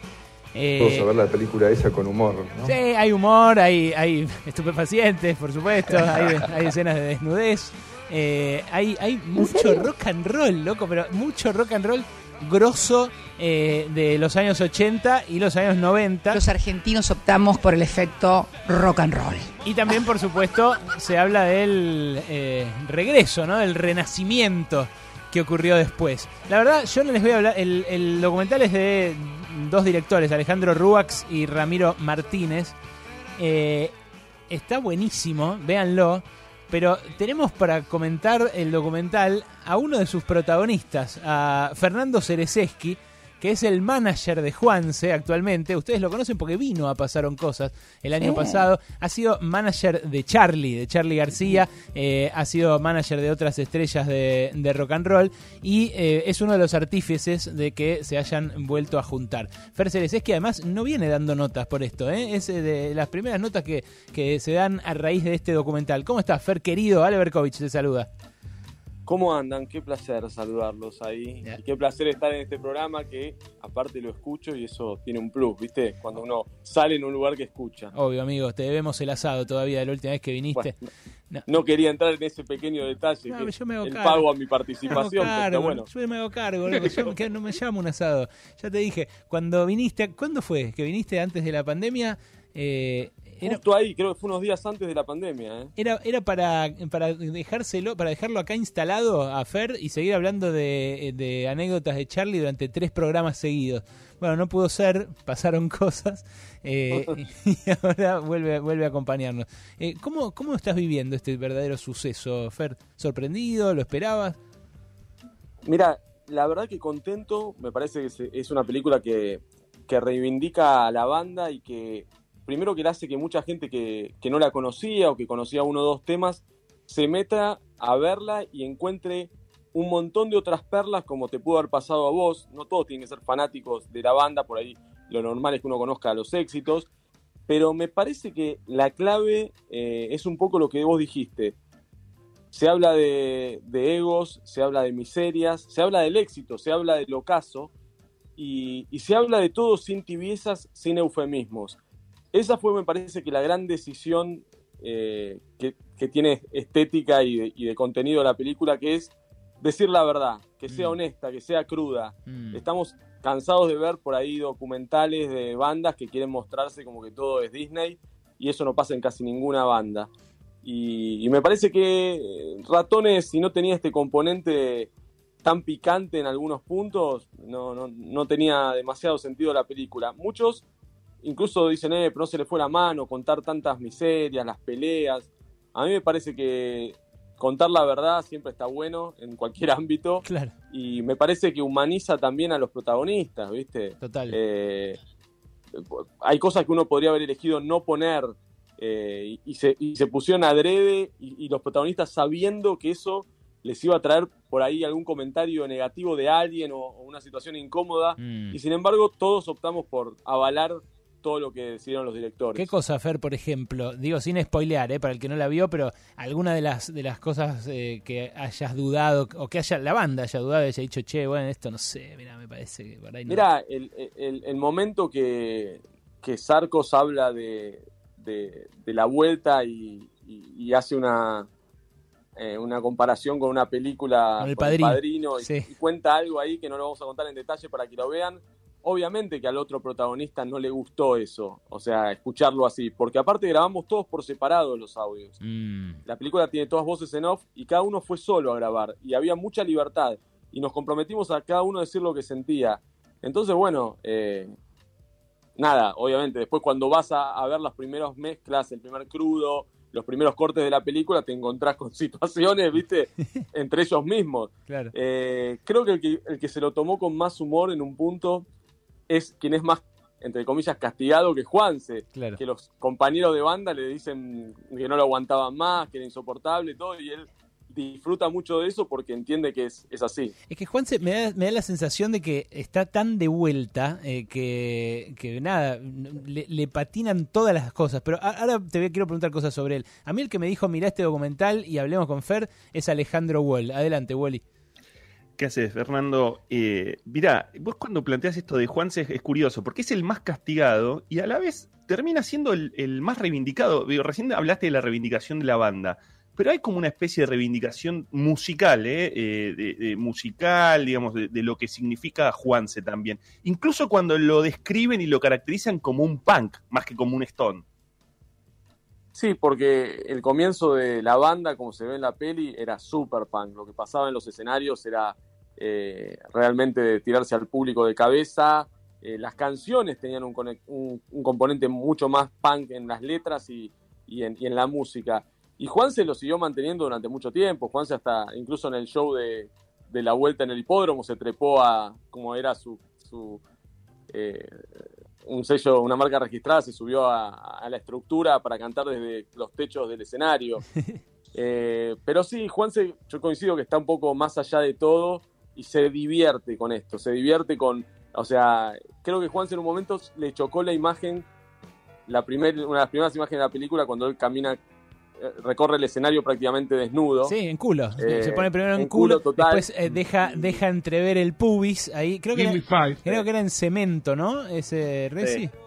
Sí, y, y nada, y- pero también Juan se entiende como, como nadie algo que, que muchos por ahí es difícil de entender porque creen que Juanse es una persona que porque ahora tiene un- una parte religiosa muy fuerte en su vida, que es algo muy importante en su vida, piensa que no va a cantar más rock del gato, que no va a cantar ciertas canciones, o que no va a dejar poner en una película cosas de drogas, Claro. o desnudos, o de locura. Y eso él separa completamente, es su vida, es lo que le pasó, y me parece que es lo que hace increíble a la película. A mí me quedó personalmente, eh, digamos, entiendo es mi crítica y chiste con los directores. Los fans piden que tendría que haber durado 40 minutos más. Eh, yo creo que se ganó mucho tiempo de archivo en la película al ser eh, los audios en off, porque eso permite que mientras cada uno de nosotros hablábamos, siga habiendo imágenes. En cambio, si vos vas a, un eh, material con el protagonista hablando a cámara, perdés tiempo de imágenes. Pero bueno, al margen de eso... No, pero Fer, eh, hay, creo- hay momentos como el, el día que van los ratones paranoicos a, al living con Moria, eh, que, se, que se les eh, se le tira como medio como que se va escurriendo hacia abajo como queriéndole morder un pecho que es alucinante es alucinante. Era el, el rock and roll total. Y a mí sabes una cosa que me sorprendió yo creía que eran de más acá los ratones esta canción Carolina la que estamos escuchando de cuándo es 85 eh, eh, 86 una cosa así Bueno, el rock, el rock del pedazo es fines de los 70. Está escrito en fines de los 70, grabado después. Claro, es, es muy pionero lo de los ratones paranoicos. Después, eh, claro, hubo en los 90 cantidad de bandas Stone que eh, los imitaban a los Stone, pero un poco los imitaban a los ratones, ¿no? Se supo finalmente para mucha gente quién era la famosa mujer del rock del gato, por ejemplo. Es un dato hermoso en la película, eh, esa relación que tuvo Juanse es tan especial. Pero yo lo que te quería decir es que me quería Pero no detener- la nombran, Fernando. eh, creo que no se la nombra, él no la no verbaliza el nombre y apellido de Sandra Ballesteros. Claro. Pero, pero aparecen imágenes, aparecen imágenes y dice, ella, ella es el, ella es el, eh, la, la chica del gato. Espectacular. Pero vos sabés que uno de los momentos más lindos de, de mi eh, carrera profesional, porque a veces ya me parece que estoy tan viejo, eh, cuando empiezan a recordar de muchos artistas, estoy viejo, me doy cuenta que estoy grande, pero vos sabés que lo lindo de esto es que cuando uno sigue haciendo las cosas así apasionado, como me gusta laburar a mí, y dejando todo con cada artista, eh, me siguen emocionando ciertas cosas, ¿viste? Y, y eso es lo más lindo que puede tener. Esto les debe pasar a ustedes en la radio, si uno ya va sin la emoción. Y hay un hecho que no está reflejado por ahí en la película como tendría que haber estado porque no, no dan los tiempos, pero fue la reunión del reencuentro. Bueno, ahí, Yo vo- cuento- ahí, ahí vos tuviste Sí. eh, un, un papel, diría, eh, protagónico, porque sí, estamos hablando con el manager de los ratones paranoicos y actualmente de Juanse también, con Fernando Cerezeski, que fue manager de Charlie, manejó grandes estrellas. Eh, ahí vos estuviste, ¿no? Al margen de eso del, traidor, de quién iba a venir a proponerme reunirnos. Sí, la verdad es que eh, primero es todo muy risueño. Yo me encuentro con Juanse el verano del 2017 en enero. Yo voy con Losilia Curiáquira, fui muchos años manager de Losilia Curiaki. Voy a un show en, Punta del Este y veníamos de un show en Pinamar para en ese momento lo que era la marca eh, Rock and Chop, que era de una cerveza que estaba haciendo con el sello Rock and Chop de Isenbeck. Y, llego al hotel en Punta del Este y Juan se estaba acodado en la barra del hotel y la mujer le dice, mira quién viene ahí, Cerezeski. Él no me mira, yo me acerco a saludarlo y al estilo Juanse se da vuelta y me dice, ¿qué hace Fer?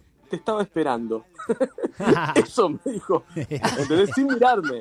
Me dice, te estaba esperando. Entonces yo, ¿cómo me estabas esperando? Claro, te estaba esperando acá, hace años que te estoy esperando. Me dice, man, me dice, vos tenés que ser mi manager. Vos y yo somos dinamita juntos. Él me conocía, éramos, también teníamos relación por Charlie, por Charlie García. Claro. Y me dice, vos y yo somos dinamita juntos, vos tenés que ser mi manager. Y yo había quedado con la marca, que habíamos hecho el show de KB, me propusieron pensar un show grande para, para septiembre, ¿viste? Algo diferente. Yo estaba buscando una banda internacional o juntar dos bandas, estaba buscando algo diferente. Y, ahí me, me vino en ese momento y le digo, che, ¿qué pasa con los ratones paranoicos? Me dice, no, los ratones olvídate, eh, los ratones no se juntan más, es imposible, lo intentaron todos y no se pudo. Yo quiero que seas mi manager de mi carrera solista. Le digo, Juanse, acabas de decir lo peor que me puede decir, que es imposible hacerlo. Le digo, no es algo que me... O sea, es lo, lo peor que me... pu- Porque no voy a pensar en otra cosa que la vuelta de los ratones. Entonces le digo, te hago un desafío. Hago la vuelta de los ratones y soy tu manager solista también. Me dice, trato hecho, no vas a poder, pero trato hecho. Y ahí, bueno, eh, yo jugaba hacía, hace mucho tiempo, juego, jugaba al fútbol con Roy, eh, con el baterista. Muy buena historia. Tenía una, Muy una buena. gran relación. Sí, más grande él. Y- eh, Tampoco sabía eso. Más grande él que todos los Mucho demás, más ¿no? Que lo, agarran de, años más. de pendejitos, le ponen un aviso en... Escucha esto, gordo, no vas a poder creer. Eh, ponen un aviso en segunda mano eh, y, y dicen se busca baterista, qué sé yo. Que después, en realidad eso empezó a hacerse en las casas de música ahí en Talcahuano, ¿viste? Había mucha mucho Mm. avisito de se busca, bla, bla, bla. Eh, pero por el aviso en segunda mano cae el tipo, tenía 30 años, los pendejos de Devoto tenían 19, Juanse y, y el otro. Y dice, el primer acorde, el primer acorde me di cuenta, es acá, es acá. Sí, y con, con Roy empezamos a, hablar. Yo ya algunas le había dicho, che, ¿qué pasa con ratones? Y, y Roy me dice, yo lo voy a buscar a Roy cuando vuelvo de Punta del Este y me dice, mira Fer, yo no volvería a tocar con ratones salvo que la vuelta la hagas vos. Otro halago hermoso, ¿viste? Entonces yo dije, bueno, Juanse me dice que es imposible, Roy me dice que si estoy yo, me faltaban los otros dos que me los tenía que presentar Roy. Me junté con Pablo Memi y con Sarcos. Sarcos, obviamente, el más escéptico a la vuelta, fue el que más le costó la separación y procesar todo lo que vino después. Me cayeron bien igual los dos. Eh, Pablo Memi es uno de los, aparte de los mejores músicos de, de- de la Argentina, quizás para mí el mejor bajista, es un dandy él como persona, glamoroso, inteligente. Sarcos también, y tiene aparte el componente picante, viste, más, más stone. Mm. Y, y me junté una vez con ellos, dos veces con ellos, tres veces, y me empecé a juntar, era como dos combos. Juanse por un lado y ellos tres por el otro. Mm. Y hasta que un día dije, bueno, muchachos, hay que hacer una reunión los cinco. O sea, esto vamos a hacer un equipo. Si esto sale, es un equipo. Y ese encuentro, que yo lo cuento muy cortito en la película, eh, es en la casa de Memi. Nos juntamos todos y, y Juan se llega tarde. Llega como yo le pedí que llegue, yo le pedí que llegue tarde porque Ah, quería ok. hablar con los otros tres. Ah, Era bien. como un acuerdo que había. Bien. Y cuando toca el timbre Juanse, yo lo veo que eh, Sarco se para, el guitarrista sarcófago se para y se va como al fondo de, de, de la casa a un parque que había, se va al fondo. Y yo digo, uy, Dios mío. ¿qué va a pasar acá? Claro. Entonces digo, Sarco, eh, llegó Juan, se- sí, sí, sí, sí, sí, y se fue, ¿viste? Y se fue para atrás. Juan se entra divertido, se empieza a abrazar con Memi, se, se abraza con Roy, me saluda a mí, risas, risas, dice, che, ¿dónde está Sarco? Y le digo, Sarco, te busca Juanse, digo yo, ¿viste? Y Sarco viene caminando despacio, hacía ocho años que no se hablaban ni se veían. Mirá. Y se funden en un abrazo. ¿Viste esos abrazos cuando vos te encontrás con alguien que no ves hace mucho o Sí, que boludo, querés mucho? Hace un año que quiero abrazar a todos mis amigos. Eh, Bueno. Fer, ¿qué me estás diciendo? Obvio. Pero, viste, con, pero con gente que compartiste cosas, ellos compartieron la vida, la locura, las Sí, giras, los viajes, la música, los estudios. Y, y yo vi en ese abrazo, los dos con los ojos llorosos, y viste como te abrazás y le hablas al oído y se dicen cosas al oído, y uno le decía una cosa y se pegaban piña, viste como, como abrazándose. Yo ese, en ese momento sentí que la vuelta era posible. Sentí que ese fue el momento de la vuelta, que se concretó lo que realmente estábamos buscando. Estamos hablando con Fernando Cereseski, que es manager de Los Ratones y manager de eh, Juanse, eh, de la película Rock and Roll Cowboys, eh, que es eh, muy grosa. Está en Netflix, la estrenaron la semana pasada. ¿Cuándo estrenaron? ¿La semana pasada? 6 de enero. Y la está 6 de enero. rompiendo, pero grosso, ¿eh? Mirá que no la promocionaron demasiado. Es parte de eh, la historia cultural, la historia colectiva de la Argentina que, bueno, los tuvo muchas veces de fondo. eh, muchas veces es cierto, en el escándalo, en las tapas de las revistas, en los programas de televisión, eh, pero siempre presentes, siempre presentes, ¿no, Wally? Sí, y hay una. Vos estás contando esta reunión de, de ratones. Ya ahí está, era, era el Juanse eh, transformado, el Juanse muy eh, eh, vertido a la religión. Hay una imagen muy fuerte de Juanse hablando de Cristo ante un, ante un público de, de- pibes y pibas. Y, y de pronto está hablando de Dios y demás. Y empieza a sonar el rock del gato. Y empiezan todos a delirar. Y, y era una situación mágica.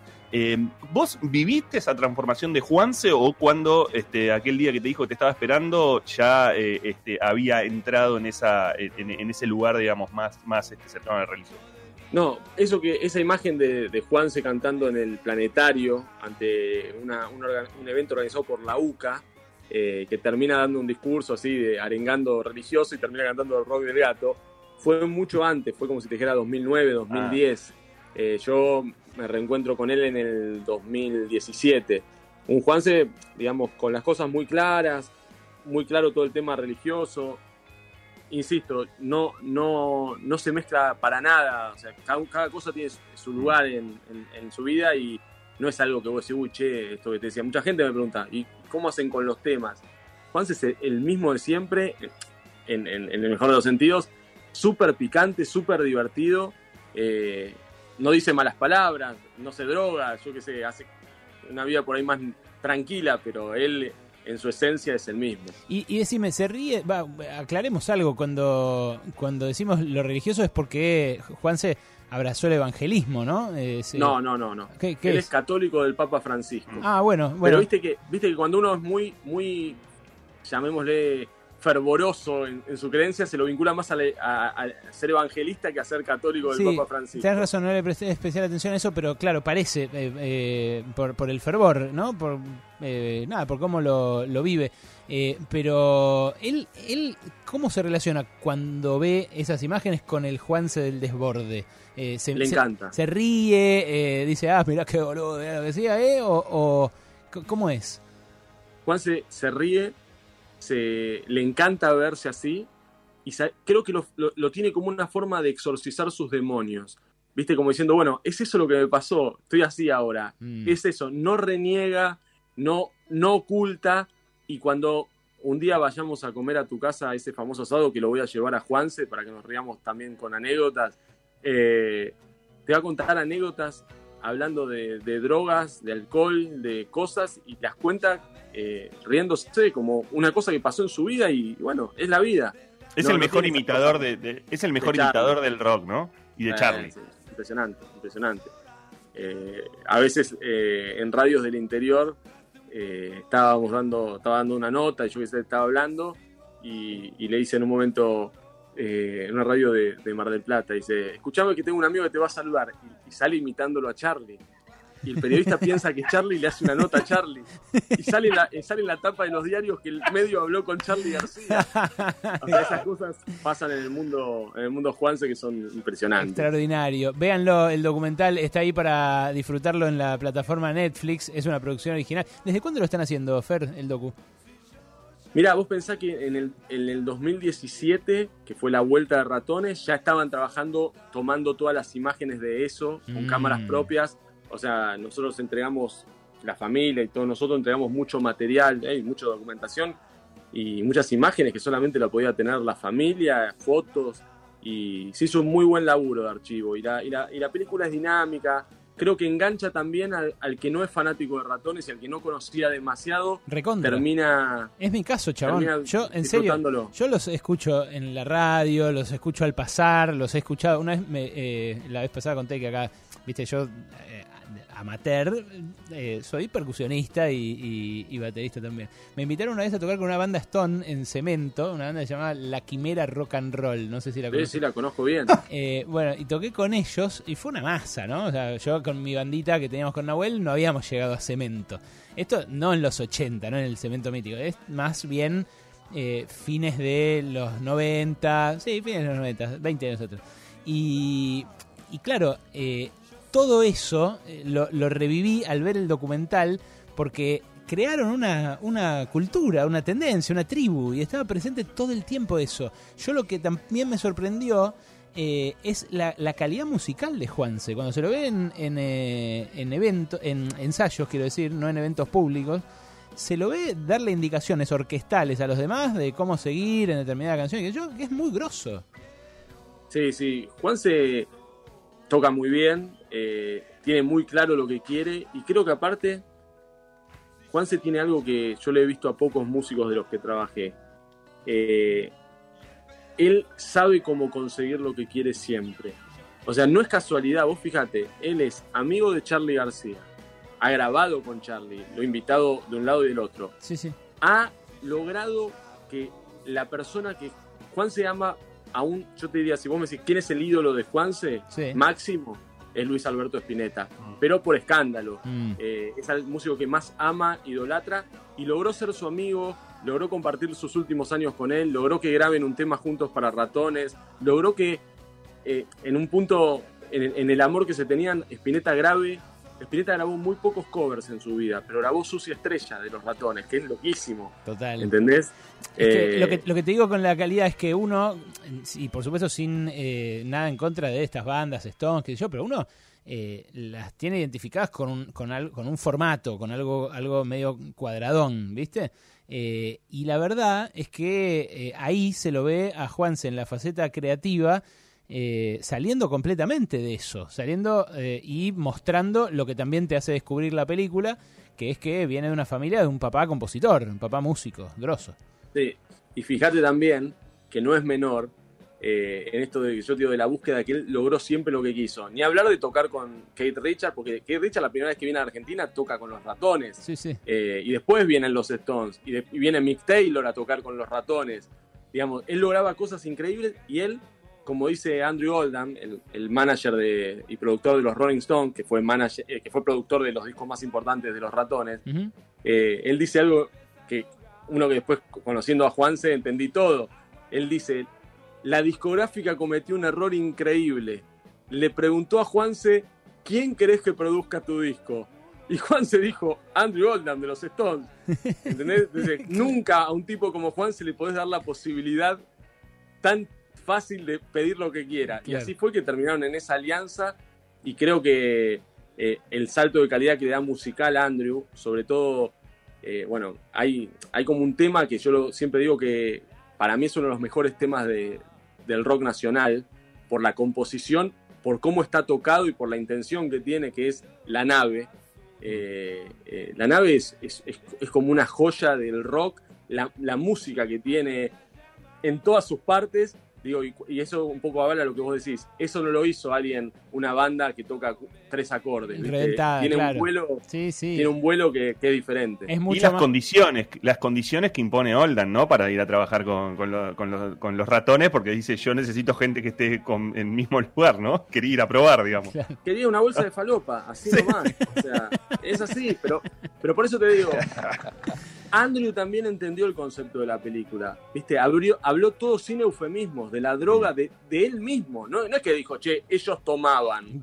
eh, y, claro. no- y yo no. Fui. Dijo, yo fui porque quería una banda re loca para tomar falopa con ellos. Espectacular. Y que estén en el mismo es el mambo problema. de creatividad.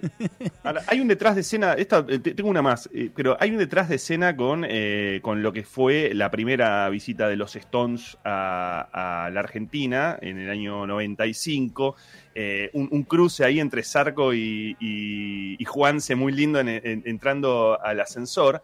Ahora, es muy impresionante porque hay como una especie de cumbre de los ratones, siendo en realidad soporte de otra banda, que en este caso la- nada menos que los Stones. Y hubo una lucha, yo no sé si la puedes contar, pero hubo una pelea muy fuerte de los Stones para poder estar ahí, porque los Stones querían traer otra banda. Sí, a ver, los Stones, como después le pasó a muchas otras bandas y, co- y como cambió el negocio, pero los Stones fueron pioneros. Viste que cuando una banda internacional viene, el management de la banda, el booking, dice, bueno, vamos a Argentina, pero quiero meter a dos bandas nuevas o dos bandas que están surgiendo que están ahí para promocionarlas en el mundo. Entonces vienen eh, los Rolling Stones en ese momento querían venir con los Spin Doctors. ¿Te acuerdas los Spin Doctors que tuvieron un hitazo? Eh, y, querían, y bueno, y acá medio que se pudrió todo porque ellos querían, ratones querían ser ellos. Juanse se consideraba que él había sido el ideólogo de, hacerle ver a Kate Richards la Patria Stone. O sea, la Patria Stone se la mostró ratones paranoicos en Vélez a Kate Richards. Entonces, ¿cómo no van a tocar los ratones? Los ratones querían tocar antes que toquen los Stones, no cuatro bandas antes. Y bueno, sí, fue una lucha, pero eso es, eso es Juanse. Juanse es un, un luchador y un convencedor de lo que se te ocurre. Él tendría que haber sido vendedor, hubiese vendido lo que sea. En Bueno, es único. Eh, ahora les está vendiendo un documentalazo que nosotros recompramos. Es el documental Rock and Roll Cowboys y eh, lo tienen que ver porque a nosotros nos copó y porque miren las historias que trae y que nos trajo para compartir Fernando Cerezeski. Fer, gracias. eh, lo, lo hacemos a la web. Yo ahora me tomo unos días, pero lo hacemos con protocolo, con distancia, vemos, sin sin sin el productor inglés. pero ¿no? No hace pero esperaste antes de irte contar la de la película. Eso vale también. Vale una proboleta menos. ¿eh? Proboleta. Y déjame decirte algo. Vos sabés que eh, me pasó algo muy loco la, la otra vez que estuve en el programa de ustedes. Ajá. Me empezó a escribir primero gente por Twitter y, y que me decían al principio eh, como que eran historias medio increíbles. Y yo siempre recomiendo lo mismo, que no para chiviar solamente mi Instagram, que pueden buscarlo Fernando-SZR, Sí. Ceresevsky, es muy difícil, ustedes lo van a poner por ahí. Pero ahí están las fotos y los videos de la mayoría de las cosas que cuento, porque a mí mismo me gusta tenerlo refrendado hoy, porque si no, viste que queda como una cosa No. eh, muy loca. Es una- porque es- las historias del rock tienen esa cosa fantasiosa que a veces es lindo contarlas así. La gente de Pasaron Cosas es así, es de desconfiarle a todo, Fer, pero, ¿sabes? También es muy querendona, así que em, te va a recibir de brazos abiertos la próxima y muchas gracias por haberte venido, loco. Voy con los dos compromisos, ir al piso en cuanto nos podamos dar un abrazo todos y asado para contar historias y reírnos un poco y tocar un poco la guitarra y vos la batería. Abrazo a todos, che. Abrazo enorme, loco. Era Fernando Cerezeski, ¿eh? El manager de Juanse, de los ratones, con este hitazo que la está rompiendo en Netflix. Y de paso escuchamos un temita de ellos.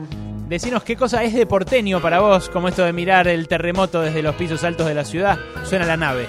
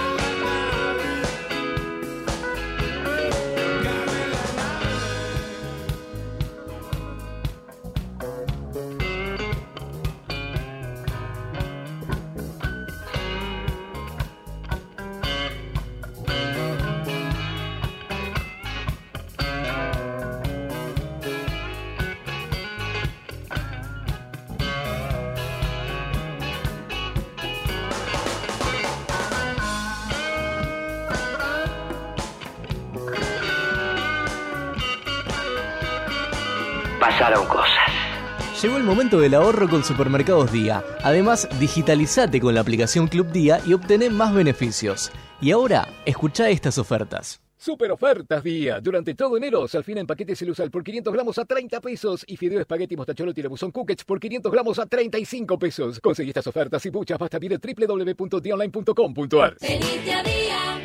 Oferta válida hasta agotar stock de 150.000 unidades exclusivo para socios Club solo para consumo familiar, incluye productos de otros programas o promociones.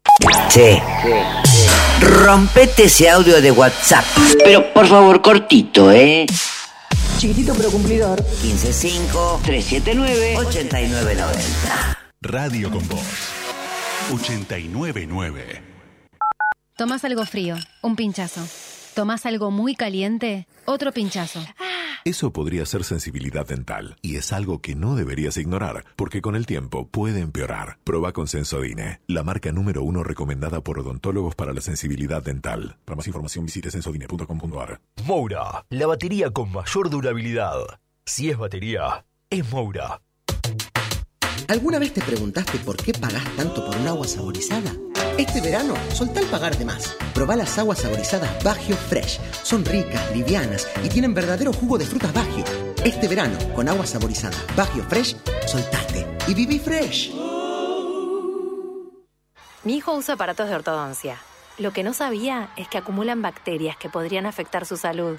Las tabletas limpiadoras Corega Tabs eliminan el 99,99% de las bacterias que causan el mal olor en 3 minutos. Proba Corega Tabs. Es práctico y funciona. ¿Me dejas ver qué IPF está más cerca? Pero me compras un alfajor ahí. Derecho un kilómetro. Con los puntos Service Club le podemos llevar un jueguito a Mati. Ah, ¡Que viva! Todo para ustedes. No, para vos está el 10% pagando la nafta desde acá. App IPF. Cuando una app te resulta tan útil, es un camino de ida. Mi viejo no tuvieron una vida fácil y siempre se esforzaron para que yo tenga una vida mejor. Mi sueño es tener una casa y una familia.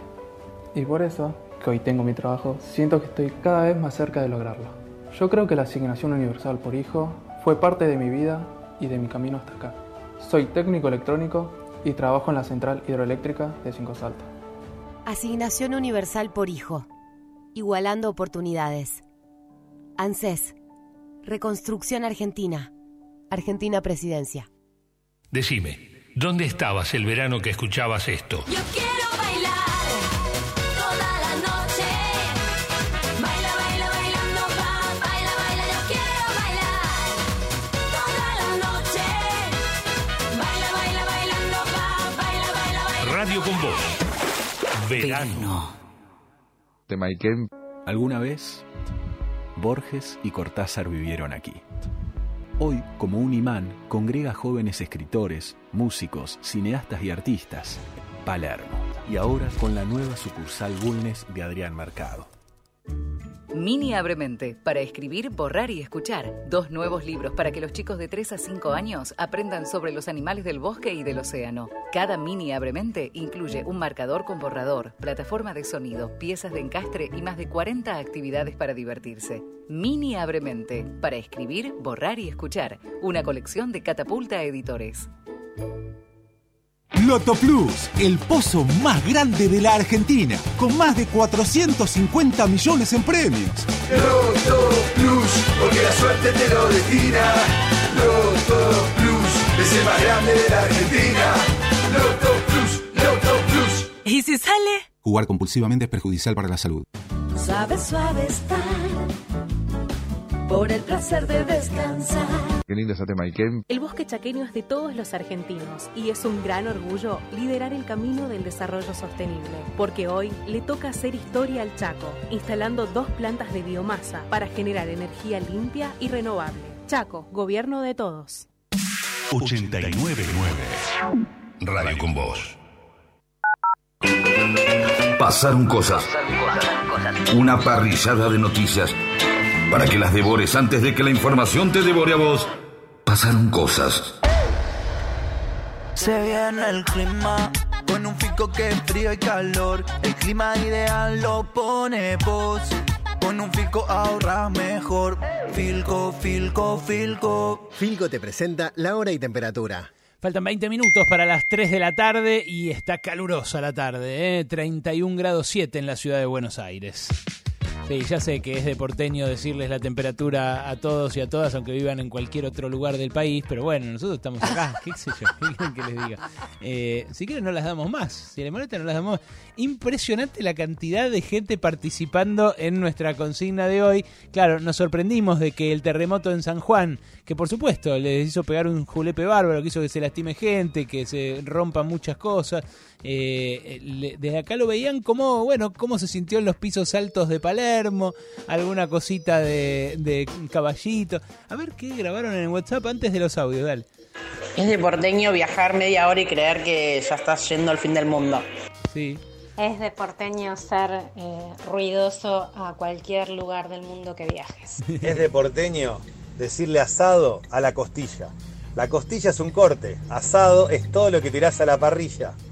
Bueno, eh, sí, qué sé yo, esto es último es discutible, esto es último, tampoco se arroguen, viejo, ¿eh? Tampoco, ¿eh? Tu fibra porteña. ¿Te tocó tu fibra porteña? Pero- no te- Claro. Pero en la lista de precios está asado. Asado, vacío. No, lo, lo, lo que es de porteño sí, que le- uno me lo puso en redes, eh, lo reconozco, es el asado banderita. Eso eh, es y es una forma de hacerlo vuelta y vuelta, el asado, no, no es no es lo- como se debe indicar. Pero ¿cuáles son los que más te gustaron a vos, no? De los que nos mandan por redes sociales. Aquí dice, es de porteño dejar mal parada a la Argentina en donde quiera que vayan o estén. Sí. William dice, los argentinos, aclarando que no son porteños cuando viajan al exterior, son porteños, es de porteños, por supuesto. India dice, es de porteños, siete días la noticia, Puerto Madero lleno de camalotes, chicos, son unos camalotes, no pasa nada, es de porteño, asombrarse.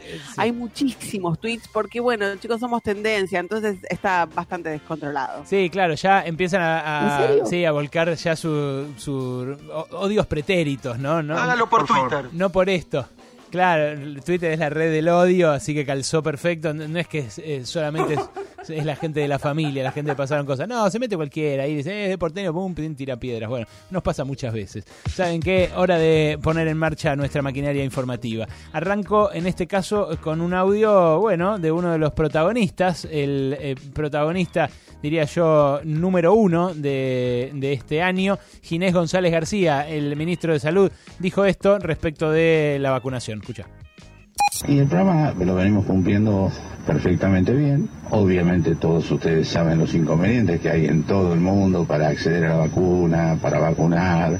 Eh, hasta ahora nosotros no hemos tenido ninguno de esos inconvenientes, muy por el contrario. Seguimos accediendo a la vacuna según lo que los contratos que hemos firmado. Habitualmente hay mucha inquietud, a veces con mala intención con respecto a, a qué tenemos asegurado, pero nosotros tenemos aseguradas, como ustedes saben, eh, más de 51 millones de dosis. Bueno, este dato es el que refrenda Ginés González García después de las, las dudas que aparecen eh, respecto del abastecimiento más que de la efectividad de las vacunas. Todo esto mientras en Europa la segunda ola hace estragos. ¿eh? En, en Alemania está habiendo más de mil muertos por día. Recién en América 24 estaban sacando a un médico argentino en Alemania que hablaba directamente desde la muerte, porque se veía todo oscuro, así como bien, bien oscuro, lívido él, eh, invernal y eh, transmitía así muchísimo dramatismo, ¿no? Igual en los últimos días hay que decir que los números en la Argentina parecen, parecen estar mostrando alguna posibilidad de optimismo porque vienen bajando, obviamente no drásticamente, pero apostaban a esto las autoridades sanitarias, no solo nacionales, sino también de la provincia, de la ciudad de Buenos Aires, porque decían, esto tiene que ver específicamente con las fiestas, tiene que ver con el rebrote a partir de los festejos de Navidad y Año Nuevo, eventos que, a diferencia de lo que puede haber sido una marcha anticuarentena, una fiesta clandestina o eh, el funeral de Diego Maradona, eh, en las fiestas participamos los 44 millones de argentinos. Y bueno, parece que esa hipótesis eh, em- empieza a mostrarse como, como verdadera, ¿no? Bien, habló otro protagonista de estas últimas 24 horas, que es el gobernador de San Juan, Sergio Uñac, recuperado ya de coronavirus, que fue de los primeros que tuvo. Eh, participó primero este fin de semana de las finales del fútbol. eh, estuvo allí, bueno, por supuesto, disfrutando que se hagan en su provincia y demás. Todo contento, despidió a Chiquitapia, despidió a los jugadores de todos los equipos, ¿no? Wall hasta le hicieron... Entregó medallas, todo, entregaron todo, hicieron toda la, la fiesta en San Juan y bueno, después vino esto. No va que termina la fiesta, no va que termina la fiesta y mira lo que termina pasando. No, no. El terremoto ha tenido una intensidad, como dije anoche, Eso ya entre la una y media y las 2 de la mañana. Primer reporte que hicimos desde el gobierno de la provincia, de eh, 6,4 en la escala Richter. Es importante destacar que cuál es el estado de situación de los departamentos como primer medida y cuando hablamos de los departamentos nos referimos como fundamentalmente y principalmente como primer análisis a los daños personales, que no reportamos eh, daños personales de consideración, solo dos chicos con traumatismos eh, leves eh, y dos personas mayores, los cuatro del departamento de Positos, eh, con traumatismos también un poco de, de mayor significación que, que lo de los pequeños, pero también eh, eh, absolutamente hasta el momento, cada uno de ellos, los cuatro, los dos chicos y los dos mayores, superando la situación. Bueno, ahí está la, eh, la conferencia de prensa, un fragmentito de la conferencia de prensa que dio Sergio Uñac eh, sobre esta desgracia que tuvo epicentro en Santiago de Chile, pero que por supuesto de este lado de la cordillera se sintió con más intensidad en San Juan. Eh, estaba llegando ahora en un ratito nada más Alberto Fernández ahí. Eh, ¿Hay algún último momento de los daños, de, de los heridos, algo de eso, no? Bueno, por ahora lo que hay que decir es que no hay víctimas fatales, que las personas heridas eh, son poquitas, son tres personas nada más que, que resultaron heridas, que por supuesto fueron atendidas inmediatamente. Hubo sí muchas quejas en eh, San Juan, entre los sanjuaninos, por eh, las deficiencias del sistema de alerta. Eh, sobre todo ayer a la madrugada, ¿no? Lo que decían era que no había información suficiente y de hecho empezaron a circular ayer mismo a la madrugada eh, noticias falsas que corrían por WhatsApp y tuvo que salir el propio gobernador Uñac eh, a pedir a través de redes sociales que no reenvíen información no chequeada porque justamente lo que hacían era generar pánico, eh, pero bueno, con el correr de la mañana se fue aclarando el panorama. Bien, eh, seguimos en este recorrido informativo eh, por el lado de las clases, porque Juan Schiaretti, el gobernador cordobés, anunció el regreso a las clases presenciales en Córdoba en una conferencia de prensa ayer por la tarde y dijo esto. En primer lugar, la provincia ha decidido que este año 2021 se reinicien las clases presenciales. Se reiniciarán paulatinamente, o sea, arrancaremos con un sistema combinado de dar aulas, presencial y el sistema virtual. ¿Por qué esto? Porque hay una necesidad de la vuelta de nuestros alumnos a las escuelas por un lado y está la pandemia por otro. Y de acuerdo a cómo evoluciona la pandemia es la cantidad de aulas presenciales que podamos dar. Bueno, es el, problema que atraviesa toda la Argentina, lo admiten eh, incluso las máximas autoridades nacionales, como el ministro de Educación Nicolás Trota, la infraestructura escolar no aguanta el aislamiento por COVID. No lo dice así. Dice, bueno, no hay ninguna infraestructura en el mundo que eh, aguante las clases presenciales totales, pero la verdad que sí la hay. Eh, las hay y las podría haber si le hubieran inyectado la inversión necesaria eh, a las escuelas, justamente, que ya venían rotas de antes y que ahora, bueno, necesitan eh, espacios eh, de- de- del primer nivel europeo para tener justamente clases presenciales, ¿no? El panorama en Córdoba, cuando, cuando empezás a mirar el panorama en las provincias, es realmente muy distinto de la discusión que nos, eh, que, que- que nos engloba al área metropolitana de Buenos Aires desde hace meses sobre escuelas abiertas, escuelas cerradas. En Córdoba, 2% de los alumnos y de las alumnas perdió conexión, perdió vínculo con la escuela durante la pandemia. 2%. Poquísimo. Es un número que obviamente difiere muchísimo de lo que pasó aquí en, en el área metropolitana de Buenos Aires y bueno, lo que escuchábamos recién, ¿no? La previsión de- del ministro de salud, de- del ministro de Educación cordobés, Walter Grau- Graubach, es volver con un sistema combinado de presencialidad y de virtualidad, ellos dicen no vamos a tomar más docentes, lo vamos a solucionar, vamos a eh, enfrentar este programa con eh, más horas extras y algunos eh, auxiliares. Hay que ver ahí cómo funciona eso, porque Mm. bueno, si un docente tiene que estar sosteniendo la presencialidad y el otro la virtualidad, me parece que ahí se van a superponer. Wally. Sí, ahí también está esto que charlamos eh, hoy, que es consigna, ¿no? La idea de que es de No, no. porteño. No, estás, estás enchotizado ahora. Que- ahora, que- ahora volvemos a, a reconectarte. Pero eh, habla también sobre la vuelta a clases Patricia Bullrich, ¿eh? dirigente del PRO, ex ministra de Seguridad. En TN dijo esto. ¿Y que los únicos que tienen que trabajar con vacunas son los docentes? ¿Cuántos docentes que me están escuchando hoy a mí están diciendo yo quiero trabajar porque quiero que, que los chicos aprendan y quiero estar al frente del aula? Entonces, es, es, un, es como, como un sector, como sindicatos que lo único que hacen es obstruirlo. La sociedad argentina tiene que terminar con estos sindicatos obstruccionistas de una vez por todas. No podemos seguir conviviendo. Declaremos los servicios esencial. Acaban de presentar los senadores un proyecto. Declaremos servicio esencial. Y docente que, que no va, a menos que tenga una condición física que no pueda ir, docente que no va, bueno, tendrá que ser reemplazado. Eh, seamos drásticos. No, no tan drásticos, no, no, no tan drásticos, ministra, por favor. No, no se ría, Cristina, ¿no vieron cómo amartilló? Tremendo. ¿Decías, Wally?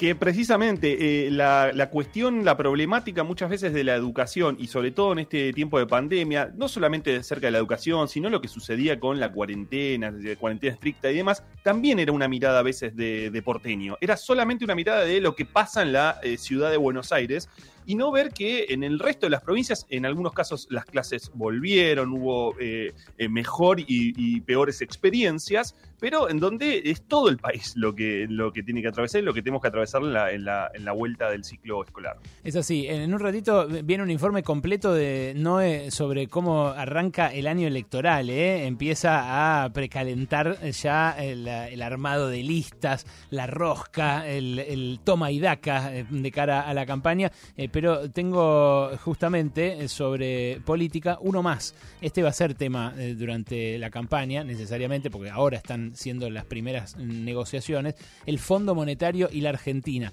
Jorge Argüello, el embajador argentino en Estados Unidos, habló esta mañana con Futurock y dijo esto sobre la negociación con el fondo. Hemos tenido ya visitas exploratorias y visitas de negociación en Buenos Aires. Eh, yo calculo que en los próximos meses tendremos visitas de Buenos Aires a Washington. Estamos trabajando coordinadamente en la expectativa de resolver en los próximos meses este otro este otro capítulo de la deuda. Así que yo soy optimista, creo que vamos a tener un acuerdo con el fondo, trabajoso acuerdo, pero importante acuerdo que nos permita entonces sí que el año 2021 sea vuelva a ser un año de crecimiento en nuestra economía. Bueno, ahí está, ya lo había dicho Sergio Chodos, eh, el representante argentino ante el FMI, ahora lo dice el embajador argentino de Estados Unidos, que ve un acuerdo con el fondo eh, en el corto o mediano plazo. Eh, yo no sé si eso es necesariamente para, para ser optimista eh, respecto del resto de la economía. Pero la que es optimista y con este cierro, escuchen esto, chiques, escuchen esto que les va a gustar.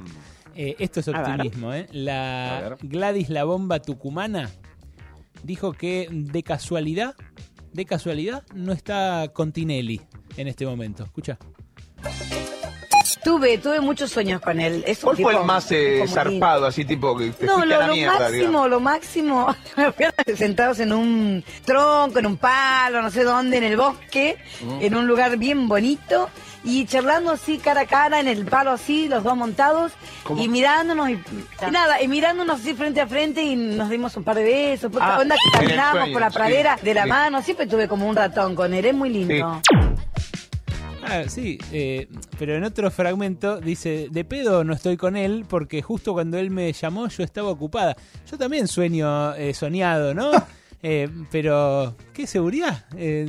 Eh, ¿Qué qué seguridad en sí misma, ¿no? Es notable. Hay, yo- hay gente sobre la que pienso, y bueno, si no tuviera esa autoestima, esa, ese convencimiento de algunas cosas, no hubiera llegado a donde está. Pero a mí me hay que hacer un matiz, porque ella dice ratón, siempre tuvo estos ratones, pero lo que dice es de amor, es de amor total, tipo sentados en un tronco, la par- tomándose las La parte de manos, montados, la parte de montados es rara en ese sentido, ¿no? No sé si están, no sé si están platónicos. Infiero, infiero que en ese sueño está desnuda porque no habló de la pollerita amarilla, ¿no? Eh, la bomba Por favor. Pasaron cosas. Alejandro Berkovich. Noelia Barral. Tijera. Alejandro Wolf. Nahuel Prado. Pasaron cosas. Pasaron cosas. Está bien hecho. En radio con vos. I'm a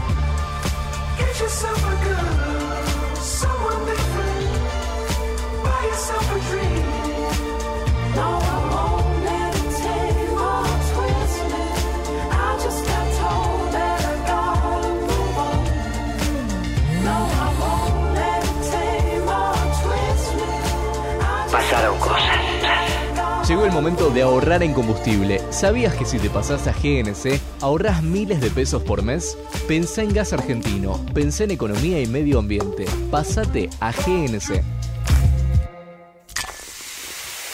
Disney Plus, Disney Plus, como más te guste, está subiendo originales hechos específicamente para este sistema y en este caso acaba de subir Magic Camp. ¿Qué es Magic Camp? Una película para toda la familia con un protagonista que se llama Andy que perdió a su papá, muy Disney todo esto, que hace trucos de magia con cartas y es invitado a pasar un verano en un campamento de magia, el Magic Camp. Ahí van a llegar varios personajes, obviamente tenemos el interés romántico de Andy, tenemos los amigos nerd de Andy y tenemos a los profesores que son los que nos van a poner un poquito más de picante a todo esto. A una película que sufre de todos los problemas que están sufriendo las últimas películas de Disney. La acción es emotiva, la acción es del personaje contra él mismo y casi no hay malos. Acá hasta el abusón típico de los campamentos de verano es bastante bueno. Lo que tiene es que es simpática alrededor de la construcción de los personajes, alrededor de los trucos de magia. Si te gusta David Copperfield, David Lane, el que contaba los secretos de los magos en la televisión, todos esos truquitos van a estar metidos en el medio de una historia bastante clásica, pero bien hecha. Adam Divine es Andy Tuckerman, que es el consejero que le piden que vuelva, que está muy enojado con la magia. Jeffrey Tambor, estamos hablando del hombre que hizo el Transparent, hacia acá del dueño del Magic Camp al cual van a llegar todos ellos. Es una película diferente, única, irrepetible de Disney, no, es bastante clásica, pero así todo sirve como entretenimiento si tenés hijos entre 8 y 12 años para pasar el tiempo con ellos y si estás teniendo Disney Plus. Así que una buena chance para pasar este verano una tardecita con tu hijo mirando una película que se llama Magic Camp.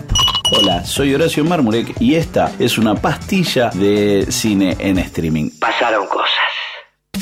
899 Radio con Voz. Nueva promo. Por fin llegó el 2021. Librazos de Galeano, Sarlo, Golombek, Grimson, Mangel y más especialmente pensados para que seas feliz en tu balcón, en la Pelopincho o en la plaza. Corre a tu librería amiga porque estos precios duran lo que un amor de verano. Publicó siglo XXI. Res Non Verba, tienda de vinos y espumantes a domicilio. Más de 100 etiquetas, más de 20 bodegas. Todo a tu casa sin costo de envío. 15 50 40 45 45. Res Non Verba. Búscanos en las redes sociales. 15 50 40 45 45. Res Non Verba. Vino para darte el gusto. Yo uso una placa de descanso para dormir. Lo que no sabía es que acumula bacterias que podrían afectar mi salud. Las tabletas limpiadoras Corega Tabs eliminan el 99,99% de las bacterias que causan el mal olor en 3 minutos. Proba Corega Tabs. Es práctico y funciona. Ahora operar con cheques puede ser más cómodo. Llegó eCheck Credit Cop, un medio de pago completamente electrónico con el que podés emitir, endosar, depositar y descontar. Banco Credit Cop Cooperativo. La banca solidaria. Cartera comercial. Más información en www.bancocredico.com. El Gobierno Nacional desarrolló la página de información argentina.gov.ar barra verano en la que podrás conocer online en tiempo real el estado de situación del destino al que querés ir para que puedas contar con los datos necesarios antes de viajar. Vos, ante cualquier síntoma, acordate de consultar a un médico de la localidad en la que te encuentres. Este verano donde vayas de vacaciones, sumale el barbijo a tu lista, lavate las manos frecuentemente, usa alcohol en gel, reunite en espacios abiertos y no compartas el mate ni la vajilla. Depende de todos que podamos seguir disfrutando. Este verano, disfruta y cuídate. Conoce más en argentina.gov.ar barra verano. Reconstrucción Argentina. Ministerio de Turismo y Deportes. Ministerio de Salud.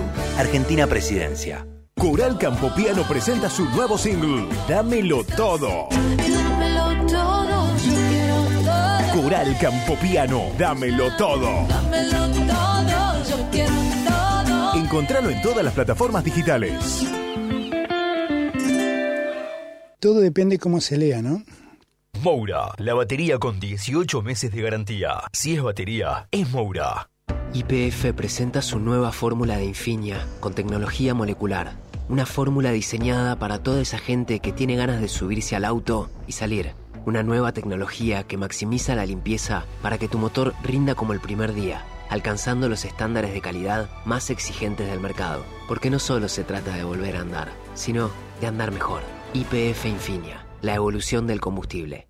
¿Sos socio de OSDE? Tenemos una buena noticia para vos. Ahora podés obtener tu credencial digital para acceder a nuestros servicios en forma práctica y segura. Es posible utilizarla sin conexión y compartirla con otra persona para que compre medicamentos por vos o acompañe a tus hijos al médico. Además, como la mostrás desde tu celular, reducís la posibilidad de contacto con el coronavirus. Descargala ahora y lleva siempre con vos una credencial sustentable. OSDE, hoy más que nunca, queremos que más gente se cuide. Superintendencia de Servicios de Salud 0800 www.sssalud.gov.ar Registro Nacional de Entidades de Medicina Prepaga número 1408 Tarifazos de Comunicación 0810 nuestra web o a contacto arroba No aplaudamos al mosquito, combatámoslo en serio. Para combatir el dengue, el zika y el chikungunya, evitemos que los mosquitos piquen y se reproduzcan. Usemos repelentes, coloquemos tules en la cuna de los bebés y demos vuelta a contenedores para que no se acumule el agua. Si tenés fiebre alta, dolor de cabeza y dolor muscular, no te automediques y acudí al médico. Encontrá más información en argentina.gov.ar. Argentina Unida, Ministerio de Salud, Argentina Presidencia.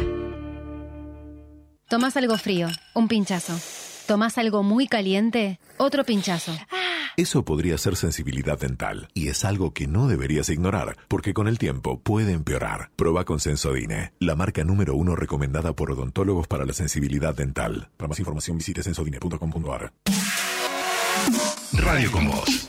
Radio 899.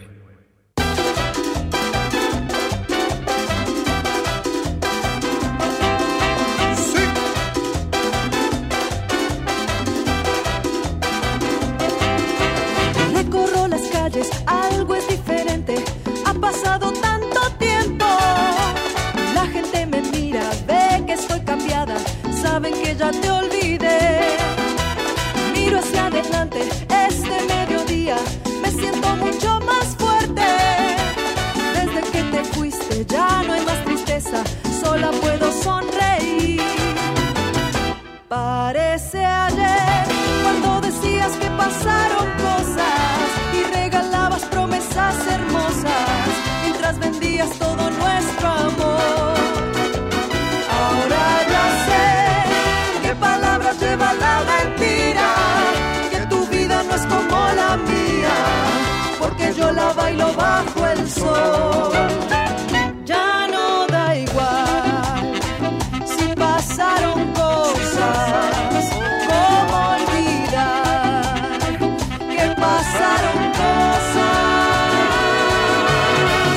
equipo de científicos descubrió en el noroeste de la Patagonia los restos fósiles de un dinosaurio que vivió hace 77 millones de años y que podría haber sido el animal más grande en la historia de la Tierra.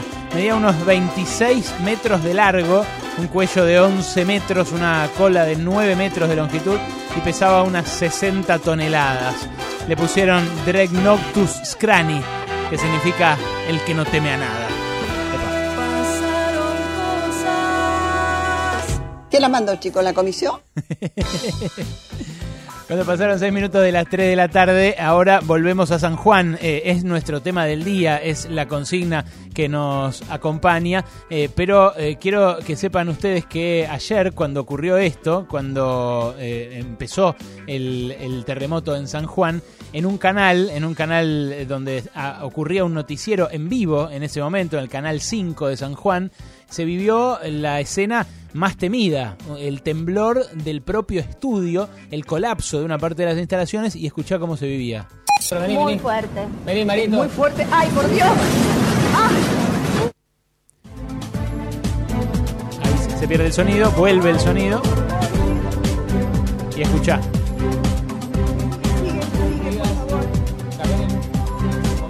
Vuelven al aire. cómo se está moviendo en este momento. ¿Sí? Se está moviendo absolutamente todo. Mirá las luces, se sigue moviendo la pantalla, Estamos se sigue moviendo eh, el Video World. De a poco hay que estar tranquilos, en casa también todos muy tranquilos. Vamos a estar con algunos datos y detalles de lo que ha sucedido. Los chicos están ingresando nuevamente al piso para, para, bueno, para seguir informando.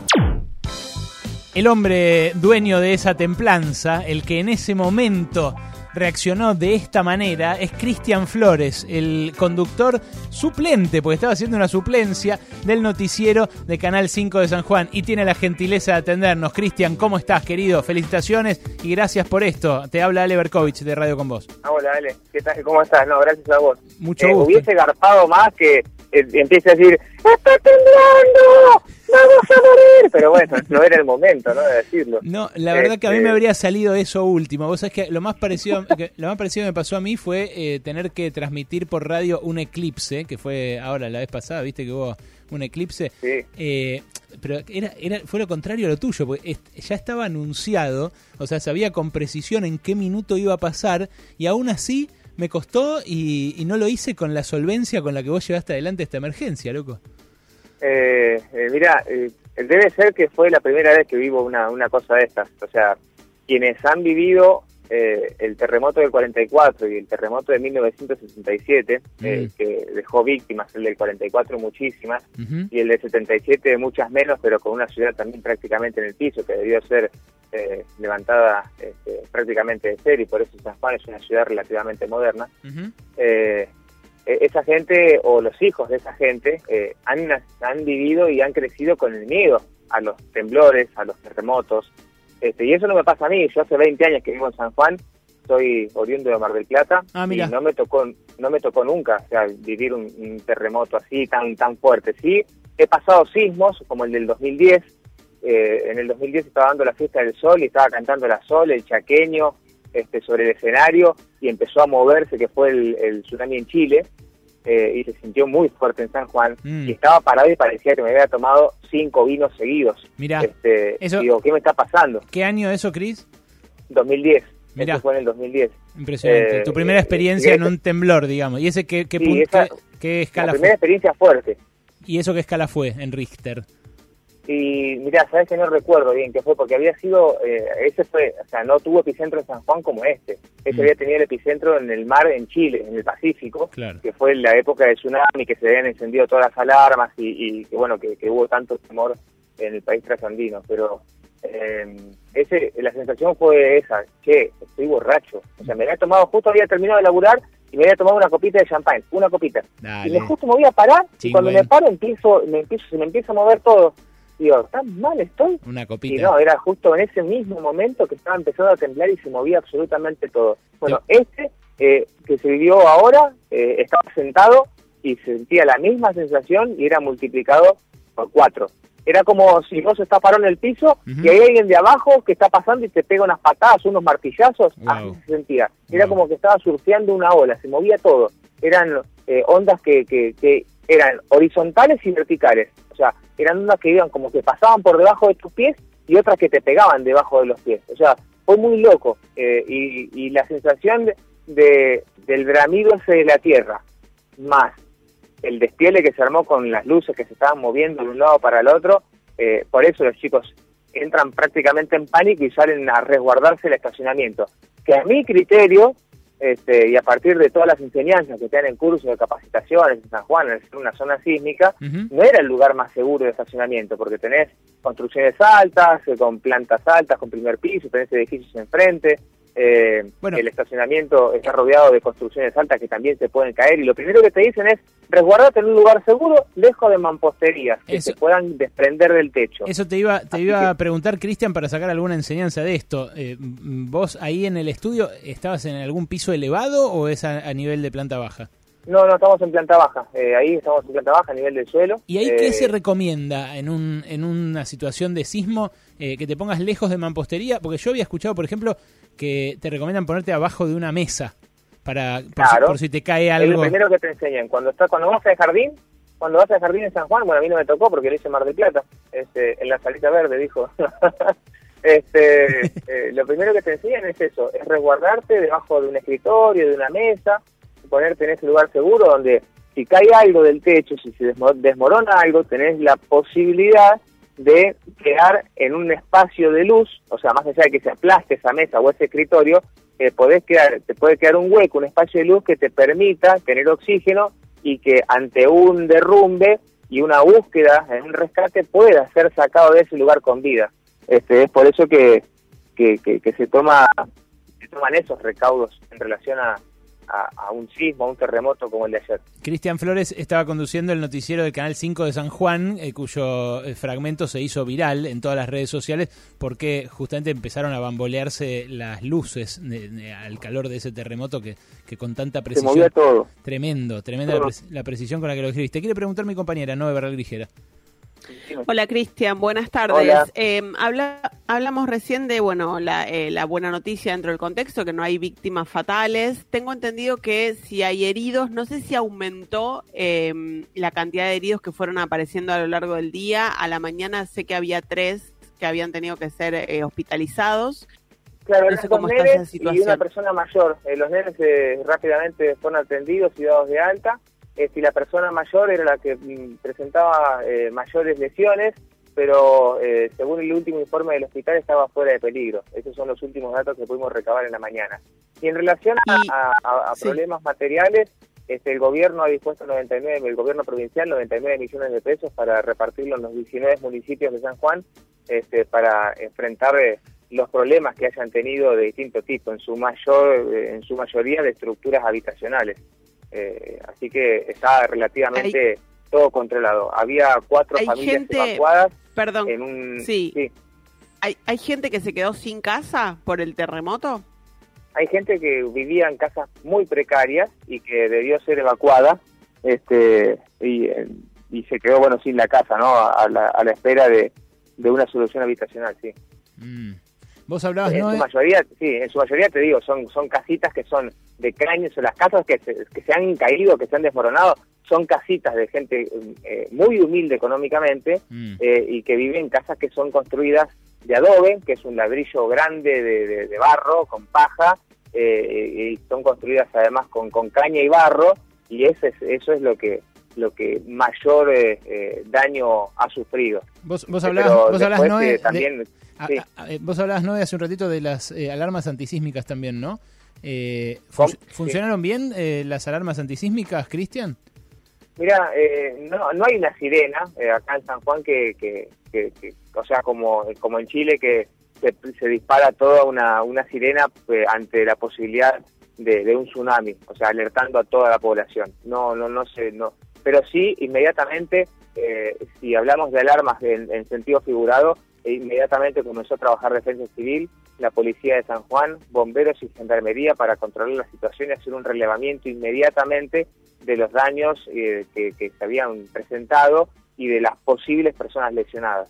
Eh, hay muchos reclamos a partir de, de- de este terremoto eh, habitacional eh, por, por rajaduras, por frisaduras en paredes, por algunas caídas de techos, este, pero ya te repito, son de, de casas muy precarias, este, porque San Juan hace 20 años que está trabajando en un plan habitacional este, con la entrega de viviendas a aquellas personas que lo necesitan a través del Instituto Provincial de la Vivienda y las casas que se construyen, todas, que se construyen, se hacen bajo eh, normas eh, sismo resistentes. O sea, eh, las casas en San Juan son carísimas, eh, Claro. pero porque llevan el doble de hierro que una casa de, que se pueda construir en Capital Federal, llevan el doble de material, este, el ladrillo no es el ladrillo que conocemos este, en la costa, en Mar del Plata, o en Capital Federal, que es el ladrillo hueco cerámico, o el ladrillo chiquito, este, el rojo, sino que es un, se le llama ladrillones.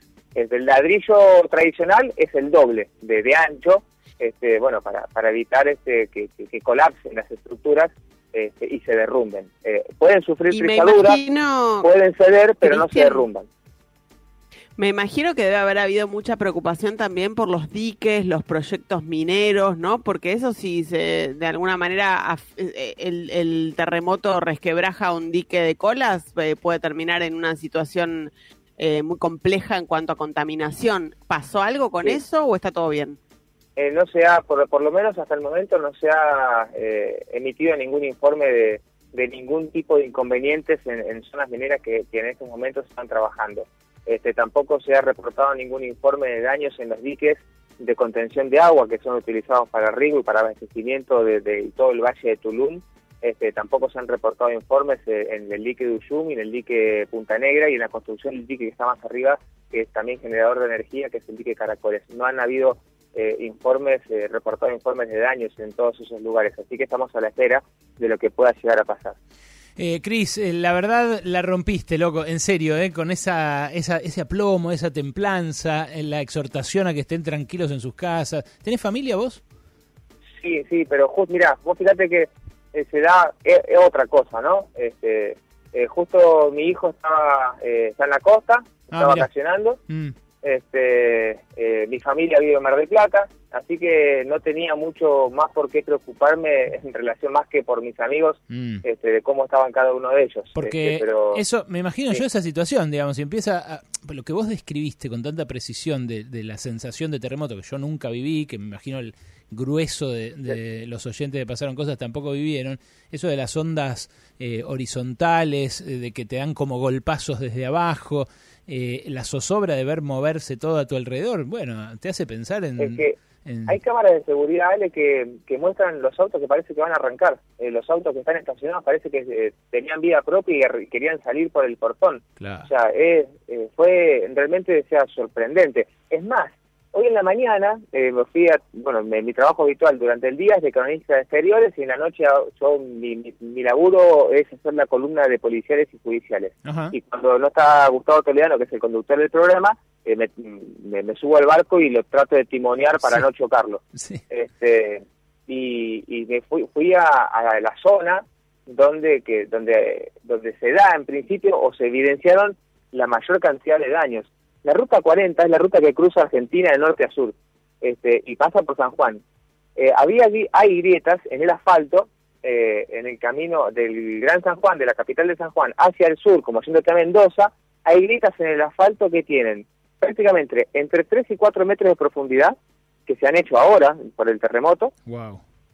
se abrió la calle y se separó la- el, el asfalto eh, entre 30 y 40 centímetros en los lugares que más se separó, o sea, tomá dimensión de, de lo que se abrió el asfalto, se abrió el asfalto y quedó el hueco, la grita hacia abajo, este y eso la verdad que me sorprendió muchísimo. Total. Es más, hay entre el asfalto, que era uno solo, hasta hasta ayer antes de las mm, 0.46, eh, hasta mm, hay una diferencia en algunos lugares de hasta 30 centímetros entre el asfalto normal y el asfalto que se dio.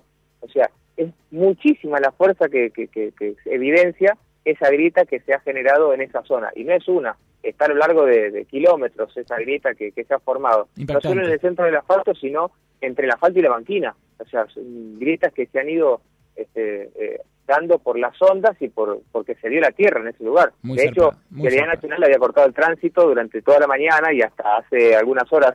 eh, Todavía no tengo el contacto con Vialidad Nacional, el último, pero estaba cortando cortada Ruta 40 eh, y le recomendaban a los automovilistas que tenían que circular hacia Mendoza o de Mendoza hacia San Juan que eviten hacerlo eh, hoy porque eh, los los desvíos y los caminos alternativos estaban prácticamente colapsados por autos y camiones que normalmente transitan con Ruta 40 San Juan Mendoza. Bueno, toda, toda ese incordio, toda esa incomodidad, por suerte, no se agrega a muertos ni heridos graves, así que por eso nos alegramos. Cristian, gracias por este rato y de vuelta te felicito, ¿eh? lo manejaste como un campeón, loco. Dale, estoy estoy viendo si me pongo este, algún cursito de, De yoga, así como para Sí, sí. por la calma. Mi compañero está viendo si va a fichar en algún club este, como delantero porque picó como un campeón.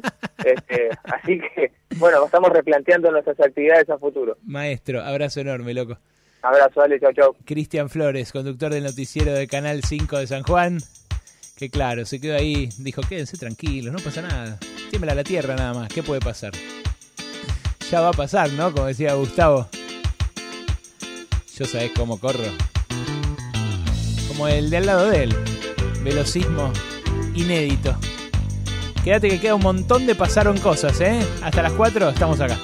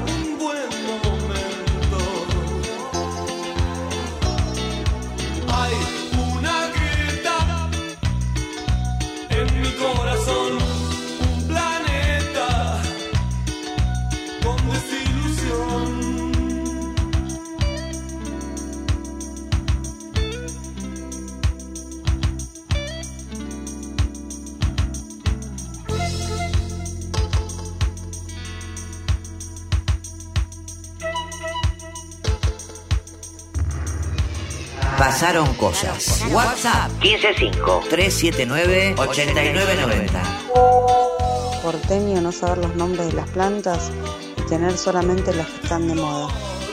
Es cierto. Es de porteño decirle energía sustentable al colectivo que pasa por los carriles del Metrobús. O sea, lo único que hicieron lo ordenaron. Sí, es el bondi, claro. ¿Qué tiene sustentabilidad? Buenas tardes. Es de porteño venir a Cafayate, ver un perrito callejero y preguntar, ¿y ese perrito cómo sobrevive? ¿Cómo hace con este calor? Eh, bueno, cosas de porteño, ¿eh? desatamos la ira de todos nuestros compatriotas a propósito de cómo se vivió este terremoto desde acá, desde Buenos Aires. Pero les había prometido un informe de NOE sobre cómo se está preparando, cómo están tomando carrera para la eh, carrera electoral y para definir las candidaturas, para sacar en definitiva ese tigre que hay en cada político. Ah, eh, todo tuyo, Noé, adelante. Ese tigre o esa tigresa, señor, por favor, se lo pido. Bueno, vamos a, vamos a enfrentar un año electoral en el que la, el enfoque o, o el foco o la atención va a estar puesta en lo que pase en la Cámara de Diputados. La elección nacional va a pasar por la elección de la Cámara de Diputados, renueva la mitad de sus miembros y es la Cámara en donde el oficialismo no tiene quórum propio, es la Cámara en donde han naufragado algunos de los proyectos importantes del gobierno de Alberto Fernández, como la reforma judicial, la reforma del Ministerio Público Fiscal, eh, y a donde otras leyes que no se han trabado sí le han costado carísimas al gobierno nacional. Entonces, entonces, por ahí va a pasar la primera gran variable de análisis de lo que pase con esta elección. Si logra o no logra el Frente de Todos mayoría propia en la Cámara de Diputados y así mayoría propia en el Congreso Nacional para avanzar sin obstáculos con las leyes que desee. Todo indica que sí va a lograr mayoría propia. ¿Por qué? Y bueno, porque por un lado se pone en juego la elección de 2017, o sea, los diputados que salen de esta conformación son los electos en 2017. En 2017 fue la mejor elección de Cambiemos. Entonces, el frente electoral o el frente político que más arriesga es Cambiemos. El que menos arriesga es el Frente de Todos, que en 2017 no solo no hizo una buena elección, sino que fue dividido. Fue el, el Frente para la Victoria por un lado, el Frente Renovador por el otro. Todo indica que yendo juntos y ahora con el envión de lo que fue la elección de 2019, va a conseguir los 10 diputados que le faltan para llegar a la mayoría propia.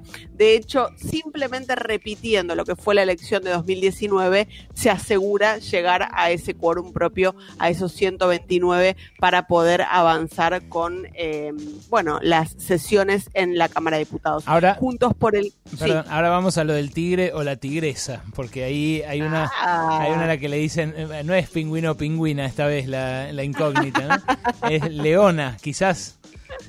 Y bueno, está ahí en discusión. Si empezamos a hablar de nombres, la verdad es que es prematuro eh, saber quiénes van a ser los candidatos y las candidatas, pero no es prematuro hablar de nombres. ¿Por qué? Porque las discusiones en los frentes políticos ya están circulando desde incluso diciembre, fines de noviembre, eh, de cara a lo que va a ser la negociación que se va a intensificar en abril y mayo y el cierre de listas que va a, llevar, a llegar para el mes de junio si el calendario electoral, todo indica que se va a mantener tal como eh, está estipulado hasta ahora, porque si bien hubo un intento de los gobernadores porque no haya paso eh, este año a raíz de la pandemia, todo indica que no hay intenciones de modificarlo, al menos por el momento. Te decía, eh, hay nombres dando vueltas, por supuesto. Si pensás en Juntos por el Cambio, de ahí venía tu observación, un poco la mía también, eh, la mayoría de, las, de los nombres que hay dando vueltas son mujeres. Elisa Carrió, que suena para la provincia de Buenos Aires, ahí aparece eh, la tensión con eh, los planes que pueda llegar a tener Horacio Rodríguez Larreta eh, y en todo caso Mauricio Macri para ese territorio. Patricia Bullrich, que aparece eh, como posible candidata en la ciudad de Buenos Aires. De hecho, ambas compartieron hace horas nada más una foto en la casa de de Elisa Carrió en Capilla del Señor, una foto que viene a zanjar de alguna forma viejísimas diferencias porque no se llevan bien. Pero por supuesto que a la hora de la estrategia política van a estar juntas. Eh, suena María Eugenia Vidal, que a Horacio Rodríguez Larreta le gustaría repatriarla para la ciudad de Buenos Aires como una forma de hacerle fuerza a la posible candidatura de, de- de Patricia Bullrich. Suena Diego Santilli. ¿Cuál va a ser muy probablemente? eh, Diego Santilli suena en la provincia de Buenos Aires, sí, ¿no? sí. Porque él cuando aceptó volver a ser candidato a vicejefe con la reta, eh, sepultó su sueño porteño, porque la constitución porteña le impide eh, ir por el Poder Ejecutivo dentro de dos años. ¿Cuál va a ser la estrategia que va a buscar instalar Juntos por el Cambio para eh, conseguir más votos y para intentar frenar esta, este avance del Frente de Todos en la Cámara de Diputados? Van a usar una estrategia que en realidad eh, le sirvió mucho en su momento a Sergio Massa. ¿Por qué? Porque van a usar la estrategia de decir frenémoslos en diputados para que no puedan concretar el plan de Cristina Eterna, que fue eh, la estrategia que le sirvió mucho a Massa para justamente impedir que el kirchnerismo eh, logre mayoría en, eh, en el último periodo de gobierno de Cristina. Lo que agitaba Sergio Massa en ese momento era van a reformar la constitución para agregar la posibilidad de más reelecciones. Bueno, hay que ver si en este caso les funciona esa estrategia. Están tironeados por dos lados, no solo porque el Frente de Todos tiene toda la perspectiva de hacer una buena elección, porque en 2017, que es la que se renueva, hizo una muy mala elección, sino porque la sorpresa del escenario electoral de este año muy probablemente va a ser un sector político que está eh, eh, eh, eh, de manera embrionaria empezando a crecer, pero que le disputa votos a Juntos por el Cambio, que son los libertarios. Es muy probable que este año veamos campaña electoral de José Luis Espert, de Javier Milei, para intentar convertirse en diputados, y ahí es a donde están tironeando. De hecho, Patricia Bullrich está atenta a eso, viene juntándose con jóvenes libertarios. Habrán notado ustedes en los últimos días algún cambio en la cuenta de Twitter del PRO, que también está empezando a tuitear eh, memes, ironías, también como eh, un intento de, de alguna forma, entrar a un sector de, mm, eh, social que siempre fue muy esquivo, muy esquivo al PRO y a Juntos por el Cambio, que es la juventud. ¿Qué pasa eh, en el frente de todos? ¿Qué pasa en la vereda de enfrente? Bueno, tampoco hay tantos nombres absolutamente definidos. En la ciudad de Buenos Aires la gran incógnita es Matías Lamens. ¿Va a volver a ser candidato después de los 35 puntos que sacó hace dos años? ¿La va a dejar pasar? ¿Se va a quedar en el ministerio? Por supuesto que hay posiciones encontradas, pero si yo te digo que estamos eh, revalidando la elección de 2017. En 2017, el, el kirchnerismo en la ciudad de Buenos Aires sacó 22 puntos. Si Lamens logra revalidar sus 35 puntos de 2019, son muchos diputados más que van a entrar por la ciudad de Buenos Aires en representación del Frente de Todos. Y ahí obviamente vas abultando. Otros que suenan del Frente de Todos que podrían ser candidatos en la eh, elección de este año. Santiago Cafiero en la provincia de Buenos Aires. Luana Volnovich, Mayra Mendoza, también por la provincia de Buenos Aires, en este caso suenan por la Cámpora. Malena Galmarini, la titular de AISA, esposa de Sergio Massa, que siempre ha sonado su nombre, nunca, ¿Nunca fue candidata, Malena? Mira. Fue candidata a- a- en, en el distrito, Claro. eh, en Tigre, ¿no? Claro. En, el, en, el, en el terruño, digamos. Pero bueno, ahora suena con la posibilidad de representar eh, a- al sector del Frente Re- Renovador en la lista del Frente de Todos este año. Y otro que suena, otro que suena, es Martín Guzmán. Martín Guzmán que está recorriendo el país, de hecho, junto a Guado de Pedro, Sí, van, sí. se juntan con los gobernadores, eh, charlan con todos. Es otro que suena, en su caso es platense, así que sería por la provincia de Buenos Aires. Está todo eh, muy en veremos, pero son los nombres que empiezan a sonar para las listas de este año. Lo midieron ¿no? a Guzmán en uno de los eh, sondeos de opinión que vi que encargó el gobierno porteño ahora en los primeros días de enero y es de los que mejor mide del oficialismo en capital, ¿eh? En capital. Lo que pasa que, claro, eh, quizás ahora teniendo domicilio en capital pueda ser candidato también, naturalmente. Sí, eso, eso siempre se arregla, Sí, claro. ¿viste? Si el, problema es, si el problema es el domicilio, la partida de nacimiento, eh, no pasa nada. Una quinta de una Como dice la canción. Claro, claro. Muy buen panorama de los eh, aprestos preelectorales, el que trajo Noé Barra Ligera. ¿Querés que te diga la verdad? ¿O te la sigo maquillando? Para un cachito, hermano. Pasaron cosas. Alejandro Berkovich. Noelia Barral Grijera. Alejandro Wall. Nahuel Prado. Pasaron cosas. En radio con vos. Radio con Voz. 899.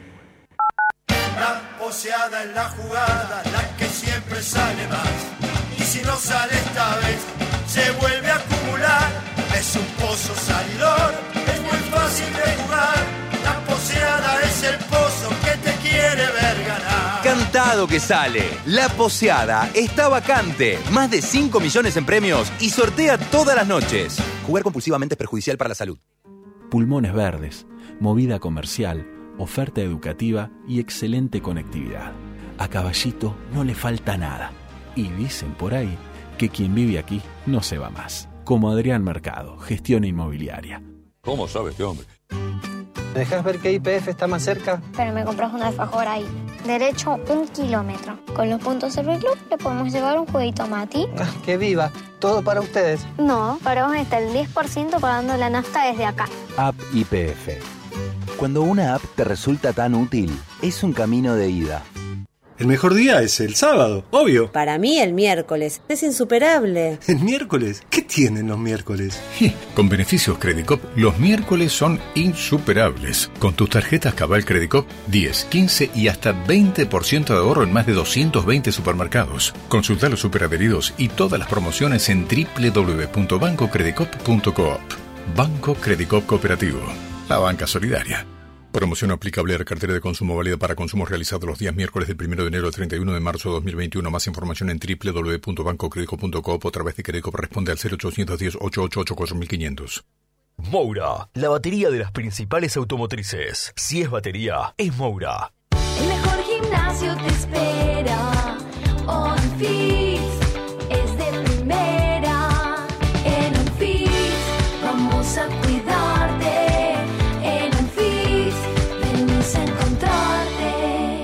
Decime, ¿dónde estabas el verano que escuchabas esto? Uno, dos, tres. I know you want me. You know I want you. I know you want me. You know I Radio con Voz.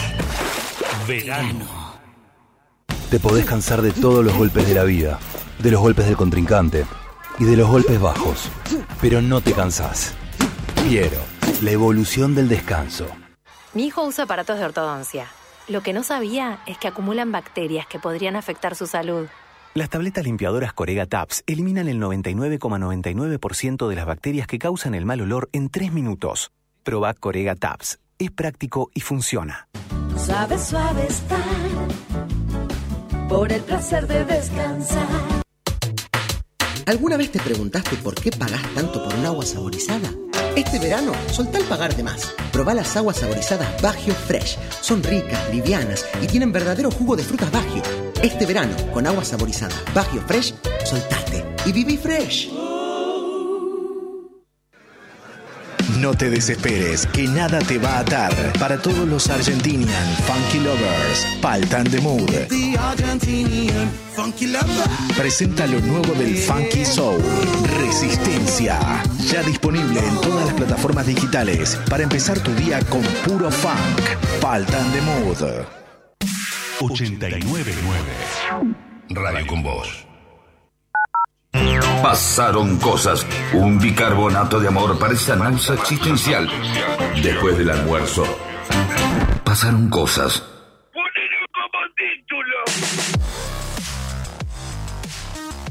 Volvió a subir el Volvió dólar. a subir el dólar. Ahí está, el minorista subió otra vez 40 centavos, como casi todos los días, con el 30% de impuesto país y el 35% de retención de ganancias. Se vende a 150,56 en el Banco Nación. ¿eh? Eh, es algo que eh, en otros bancos vale dos pesitos más, quizás. el blue se consigue a 159 en las cuevas de la City, el dólar bolsa y el contado con liqui siguen subiendo y bueno, se, se ubican ya en 146.50 y 148.50 respectivamente. Repartidores de aplicaciones de delivery cortan la autopista del oeste. Sí, hace ya casi dos horas eh, protestan por un compañero que fue baleado durante un robo en Ituzaingó. Eh, tiene 22 años la víctima, trabaja como repartidor de pedidos ya, está internado desde anoche en muy grave estado en el hospital Güemes de Aedo, donde ya fue operado de urgencia. Pero atención porque el reclamo eh, es eh, inédito, la magnitud también es inédita y los protagonistas, que son el eslabón más precarizado de los trabajadores de la pandemia, eh, son los repartidores, los de delivery, los que no tienen ninguna forma de relación de dependencia, los que están precarizados, que laburan a destajo, que si no, si se enferman no laburan, que no tienen en muchos casos los elementos tampoco necesarios. Bueno, son ellos los que cortan en este momento las dos manos de Autopista del Oeste a la altura de Ituzaingó. Protestan los hipo- hipotecados UBA en todo el país. El próximo 31 de enero finaliza el congelamiento y las cuotas van a tener un aumento de más del 50%. Los eh, deudores reclaman que los créditos son insostenibles para las familias y le exigen al gobierno ya no una suspensión, sino una solución definitiva. Los camioneros de Santa Fe reclaman vacunas contra el coronavirus. El líder provincial del gremio, Sergio Aladio, aseguró que son trabajadores esenciales y dieron todo durante la pandemia para que siga girando la rueda económica de la Argentina. Por eso reclaman ser inoculados junto con las fuerzas de seguridad y los docentes.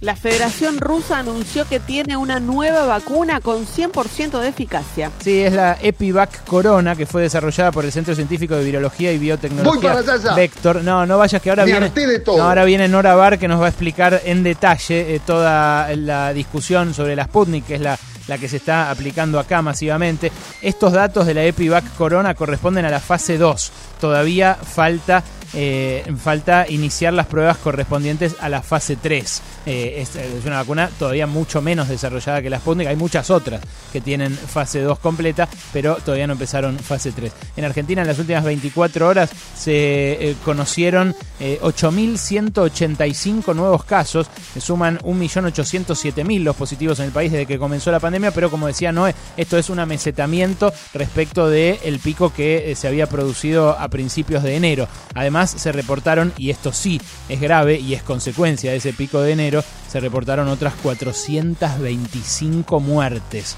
425 muertos en las últimas 24 horas. Las provincias eh, de Buenos Aires y de Santa Fe notificaron fallecimientos adicionales surgidos del entrecruzamiento eh, de bases por hospitales, por registro civil y por otras bases provinciales.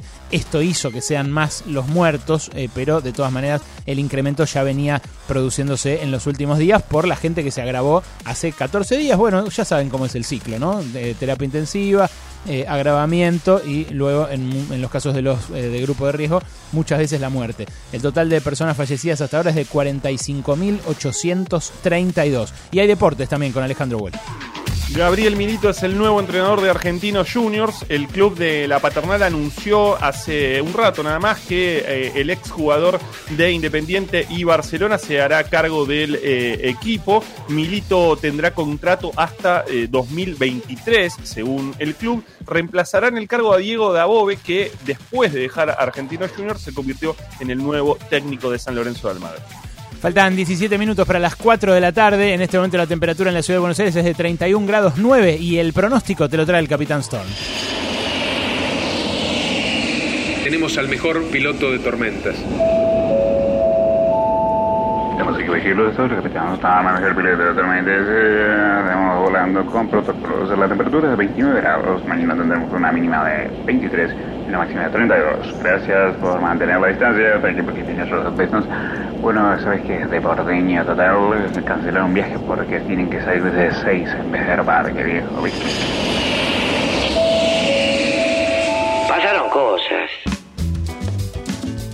Y sí, eh, la gente sigue participando de nuestra, nuestra contraseña, nuestra consigna de hoy. Nos dicen qué cosas son de porteño después del tratamiento que le dieron los eh, medios de comunicación acá en Buenos Aires al terremoto tremendo que nos comentaba recién nuestro colega sanjuanino. Se sintió como se sintió, ¿eh? Para los que llevan allí 20 años, Muy loco eso. 30 años, eh, la verdad que es la primera vez que se siente así. ¿Qué otras cosas son de porteño? Los escucho, las escucho.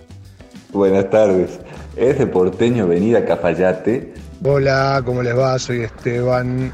Es de porteño estar siempre enojado, gritar en los aviones y tocar bocina por la calle. Continuamente tocan bocina los porteños. Es de porteño llamar el sur a Lanús, Avellaneda, etcétera, etcétera. Un abrazo grande desde San Antonio Este, Río Negro. ¿Cómo se le dice, eh, Noé, a zona sur? Hay que decirle vos que sos de ahí. Y evidentemente, chicos, soy porteña, porque yo también le digo, sí, le digo zona sur, es Sí. sur, Ah, zona urbano sur, no sé quizá- qué decir. No, Yo también, yo también. No, quizás él eh, zona sur le cabe, pero no el sur, porque claro, él eh, está más al sur, ¿no? En Patagonia, Claro, entonces se siente mal. siente usurpado en su sureñidad. Su punto cardinal, claro. Bueno, qué linda la gente que contesta. Hay algunos que también en redes sociales. Dame dos, ¿no? Que ya la tengo a Nora Bar conectada con lo último de la vacuna. Emiliana dice, es de porteño no saber qué hora es la hora de la siesta y por supuesto que nos hacen bullying porque Melín dice, es de porteño entrevistar a un mar platense por un terremoto en San Juan. Pero, señora, vive ahí, condujo el noticiero, lo condujo con una solvencia in- in- inaudita, un- una templanza admirable. Bueno, en fin, eh, estos últimos 15 minutos los voy a dedicar a conversar con ella, porque tengo muchas dudas eh, que despejar eh, y hay algunas respuestas que empiezan a aparecer. Me refiero a nuestra columnista de ciencia, la número uno, la señora Nora Bar. Bienvenida, Nora, buenas tardes. Hola Ale, ¿cómo estás? Bien, ¿vos? Y bueno, por estas cosas de la, de la tecnología, yo a vos te veo, pero Ah, bueno. vos a mí no. No, yo a vos no, pero te siento cerca de todas maneras, Nora, y se escucha fuerte y claro, que es lo importante para la radio. ¿Sabes qué? Eh, quiero preguntarte muchas cosas. Voy a arrancar por el suero hiperinmune. El suero hiperinmune, este que desarrolló el laboratorio Inmunova eh, y que, bueno, como un desarrollo argentino, eh, se celebró mucho acá. Al final, dice la Sociedad Argentina de Terapia Intensiva que, no recomienda usarlo. Bueno, quedó el suero hiperinmune que se celebró cuando la, la ANMAT le dio su aprobación, quedó en el medio de una controversia un poco eh, inesperada, porque la aprobación que le había dado la ANMAT es una aprobación bajo un régimen especial, solo por un año, y en el que tienen que seguirse el monitoreo y la farmacovigilancia muy estricta con informes cada tres meses, porque había superado la fase 1 y 2 que demuestran eh, seguridad esencialmente y alguna eficacia, y eh, el estudio de fase 3 se hizo en pocos pacientes, o sea, en 242 pacientes. Mm. Entonces, como ahora suele suceder, se inició una, una controversia muy encendida en las redes porque hubo quienes dijeron que ese estudio no bastaba para probar justamente la eficacia del medicamento porque no tenía solidez estadística, ¿no? Fue una discusión muy técnica entre médicos, especialistas, algunos que decían, bueno, eh, esto no tiene solidez técnica y discutían sobre los intervalos de confianza, que es un concepto que se usa en investigación clínica, o el p-valor, que indica la posibilidad de que un resultado que se obtiene en un estudio clínico pueda ser por azar. ¿Y qué pasa? El p-valor, cuando es más pequeño, entonces disminuye esa posibilidad de que lo que uno ve sea por azar, que se haya presentado por azar. Cuando es más alto, aumenta esa probabilidad. Cuando el grupo es chiquito, también es más probable que ese p-valor sea más alto. Pero ya hay muchos estudios científicos, incluso hay un trabajo que se publicó eh, en la revista Nature en 2019, donde 800 estadísticos piden que por favor se deje de tomar al valor como una Biblia, porque hay otros parámetros que tener en cuenta en un estudio clínico. Entonces, bueno, se, eh, se dio esta, esta circunstancia un poco inesperada de que la Sociedad Argentina de Terapia Intensiva hizo conocer públicamente, además, ¿no? Eh, un comunicado donde decía que los datos presentados no demostraban los objetivos primarios y secundarios de eficacia clínica. Y en los mismos días, el- Elsa Baumeister, jefa del Servicio de Virosis Respiratoria del Instituto Malbrán, decía que eh, al contrario había mostrado 45% de reducción en la mortalidad, 24% en la necesidad de derivación a terapia intensiva y 36% eh, de disminución en el uso de asistencia respiratoria mecánica. Todo eso lo dijo durante uno de los informes matutinos del Ministerio de Salud de la Nación. Y entonces quedó algo, la verdad es que uno que está en el medio y las personas que están esperando realmente buenas noticias, especialmente para los casos graves, esto sembró una confusión muy grande. Eh, pero, claro, eh, hablando con las distintas partes, en realidad lo que eh, uno saca en claro, por un lado es que los que criticaban el estudio, criticaban el estudio por algo que nadie lo negó, o sea, que sería mejor tener más datos. En eso, los investigadores del estudio, que fueron los que hicieron a con- eh, conocer los resultados, Sí, sí. y, y dijeron que sí, que son resultados un poco endebles desde el punto de vista estadístico en lo que es el, el objetivo primario del estudio, pero que se habían observado beneficios en los objetivos secundarios. Y el doctor Manuel Limeres, que es eh, el administrador general del ANMAT, detalló que esta aprobación se dio en virtud de una norma, que es la 4622 de 2012, no es de ahora, no es por la emergencia, que permite aprobar justamente bajo condiciones especiales ciertos medicamentos en los que el número de personas en los que se ensayan es pequeño. En general eso se usa para enfermedades raras Mm. donde es difícil conseguir Enfermos, pacientes. claro. Nora, dos preguntas sobre esto. Primero, eh, ¿la Sociedad Argentina de Terapia Intensiva dice en algún momento que el suero equino hiperinmune haga mal o solamente eh, dice que no alcanza la evidencia para asegurar que hace bien? No, eso es lo que no se entiende, porque eh, lo que dicen es que no alcanza la evidencia.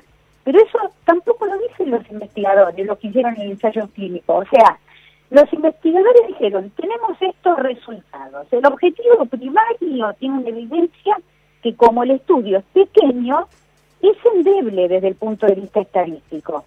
Pero ojo, que vimos en los objetivos secundarios algunas mejorías que tenemos que tenerlas en cuenta. Y como la seguridad se probó, entonces es posible pedir una aprobación bajo un régimen especial. O sea, en eso están todos de acuerdo que sería mejor en un país ideal, en una circunstancia ideal, bueno, haber tenido más inversión para hacer varios estudios paralelos, probarlo en distintos grupos. Entiendo. El estudio fue acotado, Pero pero eh, queda fuera de duda que haya algún problema de seguridad. Eso no existe, eso no lo dice nadie. Bueno, eso está bueno decirlo así para los que tienen familiares en terapia intensiva y que de repente le dicen algo del suero equino hipermune.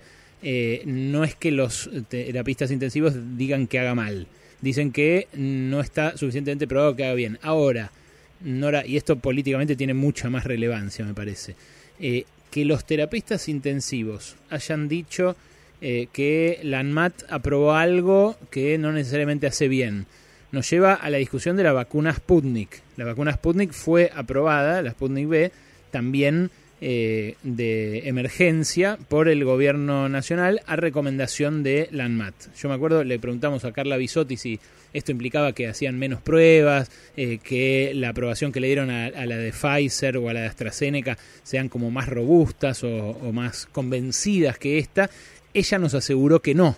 Eh, pero te pregunto a vos, esta duda que siembra ahora la Sociedad de Terapia Intensiva, ¿cómo marida con todos los que eh, dicen que en el caso de la Sputnik también falta información, también faltan datos estadísticos?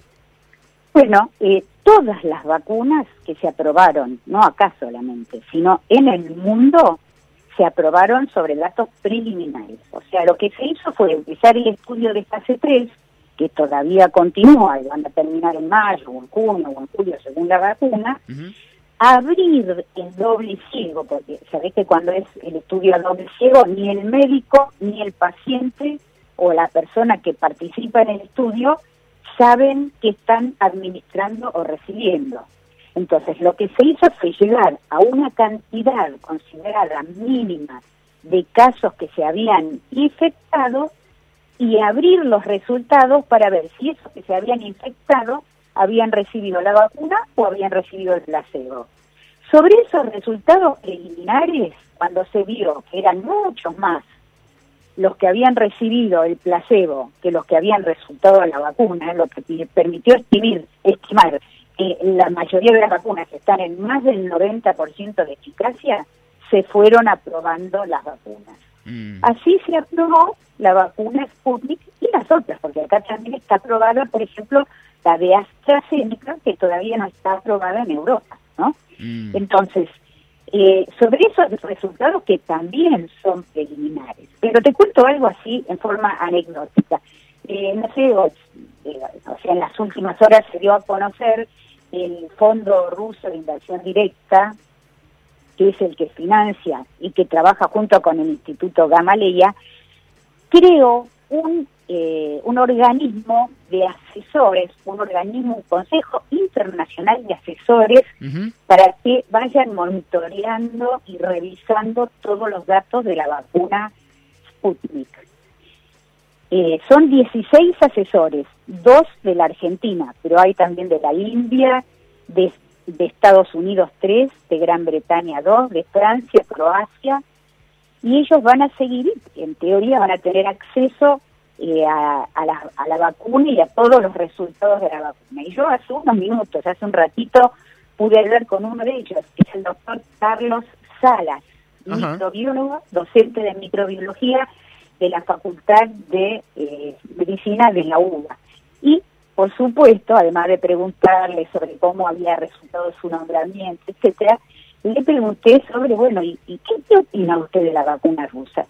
Él es un especialista en VIH-Sida, que se doctoró y se especializó nada menos que con Julio Montaner en Canadá, después vino a la Argentina, siguió trabajando en la Argentina y me dijo, mire, esta vacuna es muy similar la plataforma eh, a la vacuna que se desarrolló contra el VIH-Sida y que se probó hace unos años en Tailandia. Esa vacuna no se pudo, no se pudo aprobar porque tuvo muy baja eficacia, solo un 30%.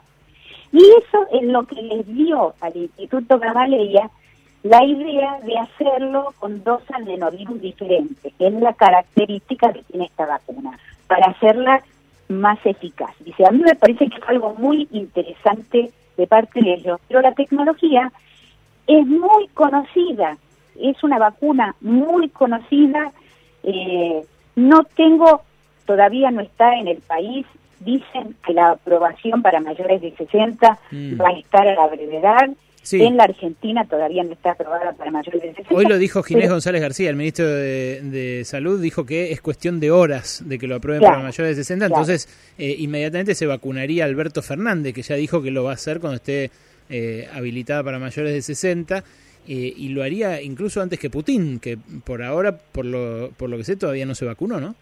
Claro, probablemente sí. Anunciaron que era era una cosa inminente la aprobación. Están trabajando justamente en la aprobación. Recibieron 300 páginas de, de datos y de estudios para analizar en la ANMAT, lo están haciendo, así que se espera para muy pronto la aprobación. Nora, me queda un minuto de programa, pero ¿por qué no difunden esas 300 páginas? Eh, porque en Brasil, por ejemplo, le rebotaron Anvisa, la ANMAT brasileña, le rebotó el pedido de habilitación a Gamaleya, que eh, comunicó a su vez que en una semana van a tener todos los datos que la Anvisa reclamó.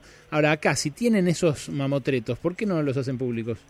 Bueno, eh, no sé, o tal vez los van a hacer públicos más adelante. Yo eso no lo sé, o si hay algún contrato de confidencialidad con el Instituto Gamaleya. No te puedo decir porque eso realmente es un dato que no lo tengo. Mm. No sé. Pero esto, Eh, por ejemplo, para Fernán Quirós, eh, digo por citar un referente de la oposición política, que tiene un ala que siembra dudas desde siempre sobre esta vacuna, tiene otra que la está aplicando. O sea, Fernán Quirós yo le pregunté la semana pasada en la tele y me dijo, para mí no es razón, es cierto que esos datos me gustaría verlos y que es la forma de darle confianza a la población, pero no es razón para demorar el inicio de la campaña de vacunación. No, para nada, para nada, porque de hecho ni siquiera se necesita que los estudios estén publicados en una revista con referato. El organismo regulador puede proceder a la aprobación sin necesidad de que haya publicación en una publicación científica. Mm. Bueno, eh, eso es lo que se habla siempre de la revista de Lancet y demás, el- las revistas con referato. Nora, te agradezco muchísimo y te mando un abrazo grande. ¿eh? Un gran abrazo para todos. Nora Bar, la columnista científica de Pasaron Cosas, bueno, editora de ciencia del diario La Nación, eh, referenta de la, de la red de periodistas científicos. Yo de verdad prefiero recostarme en el saber de ella, en eh, lo que ella conversa con sus fuentes. Es eh, algo sobre lo cual eh, no, no me considero capacitado para, para ir más allá que esto. Pero bueno, es, es, por supuesto lícito eh, dar, darse todas las prevenciones del caso y estamos hablando de salud pública, así que también hacer todas las preguntas que hagan falta. Nos fuimos, Noé, la última, un titulín de cada uno. Mi última es decirte que hace un ratito nada más arrancó en eh, la reunión del ministro de Salud con los diputados y que tengas felices vacaciones, amigo, que, que disfrutes y que descanses. Bueno, muchas gracias. ¿no? Eh, ya re- ya recuerdan, ¿no? Las, eh, cómo funciona la Ferrari, traten al estacionarla de no Eh, más- chocar. al- Es una Ferrari para eh. andar en calle con pozo. Pero al, al- No te garantizo que no tengo un rayón, Ah, algo, pero bueno. algún auto ajeno podemos rayar, ¿no? Sí, Nos sí, dejás. sí, estaciona con tope. Estacionamos con to- No estacionamos haciendo tope. Esto es así, No lo nada. sabemos. Wally, eh, ¿algo más? Me- Messi recibió dos fechas de sanción por la expulsión en la Supercopa de España, así que va a poder reaparecer a fin de mes cuando el Barcelona juegue con Atlético de Bilbao, pero por la liga. Se lo merece, no hay que pegarle al compañero, viejo. Eh, se nos fue el programa, ¿eh? Se quedan con Dieguito Iglesias, que ya está aquí en los estudios de Radio con Vos para hacer su mejor país del mundo. Yo los veo eh, el mes que viene. Se quedan con Noé, se quedan con Wall, se quedan con todo el equipo que mañana los va a recibir de brazos abiertos a la una de la tarde. ¿eh? Esto con gran cariño también lo hacen Mauro Ello, Mati Salamone, Claudia Eiberman, Lurro Manasi, Cristian Aciar, Menino Siciliano y gran elenco, Cacu Cacurri, por supuesto, coordinando desde la casa. Eh, véanlos a todos ellos mañana. A mí, dentro de algunos días. Adiós. Pasaron cosas.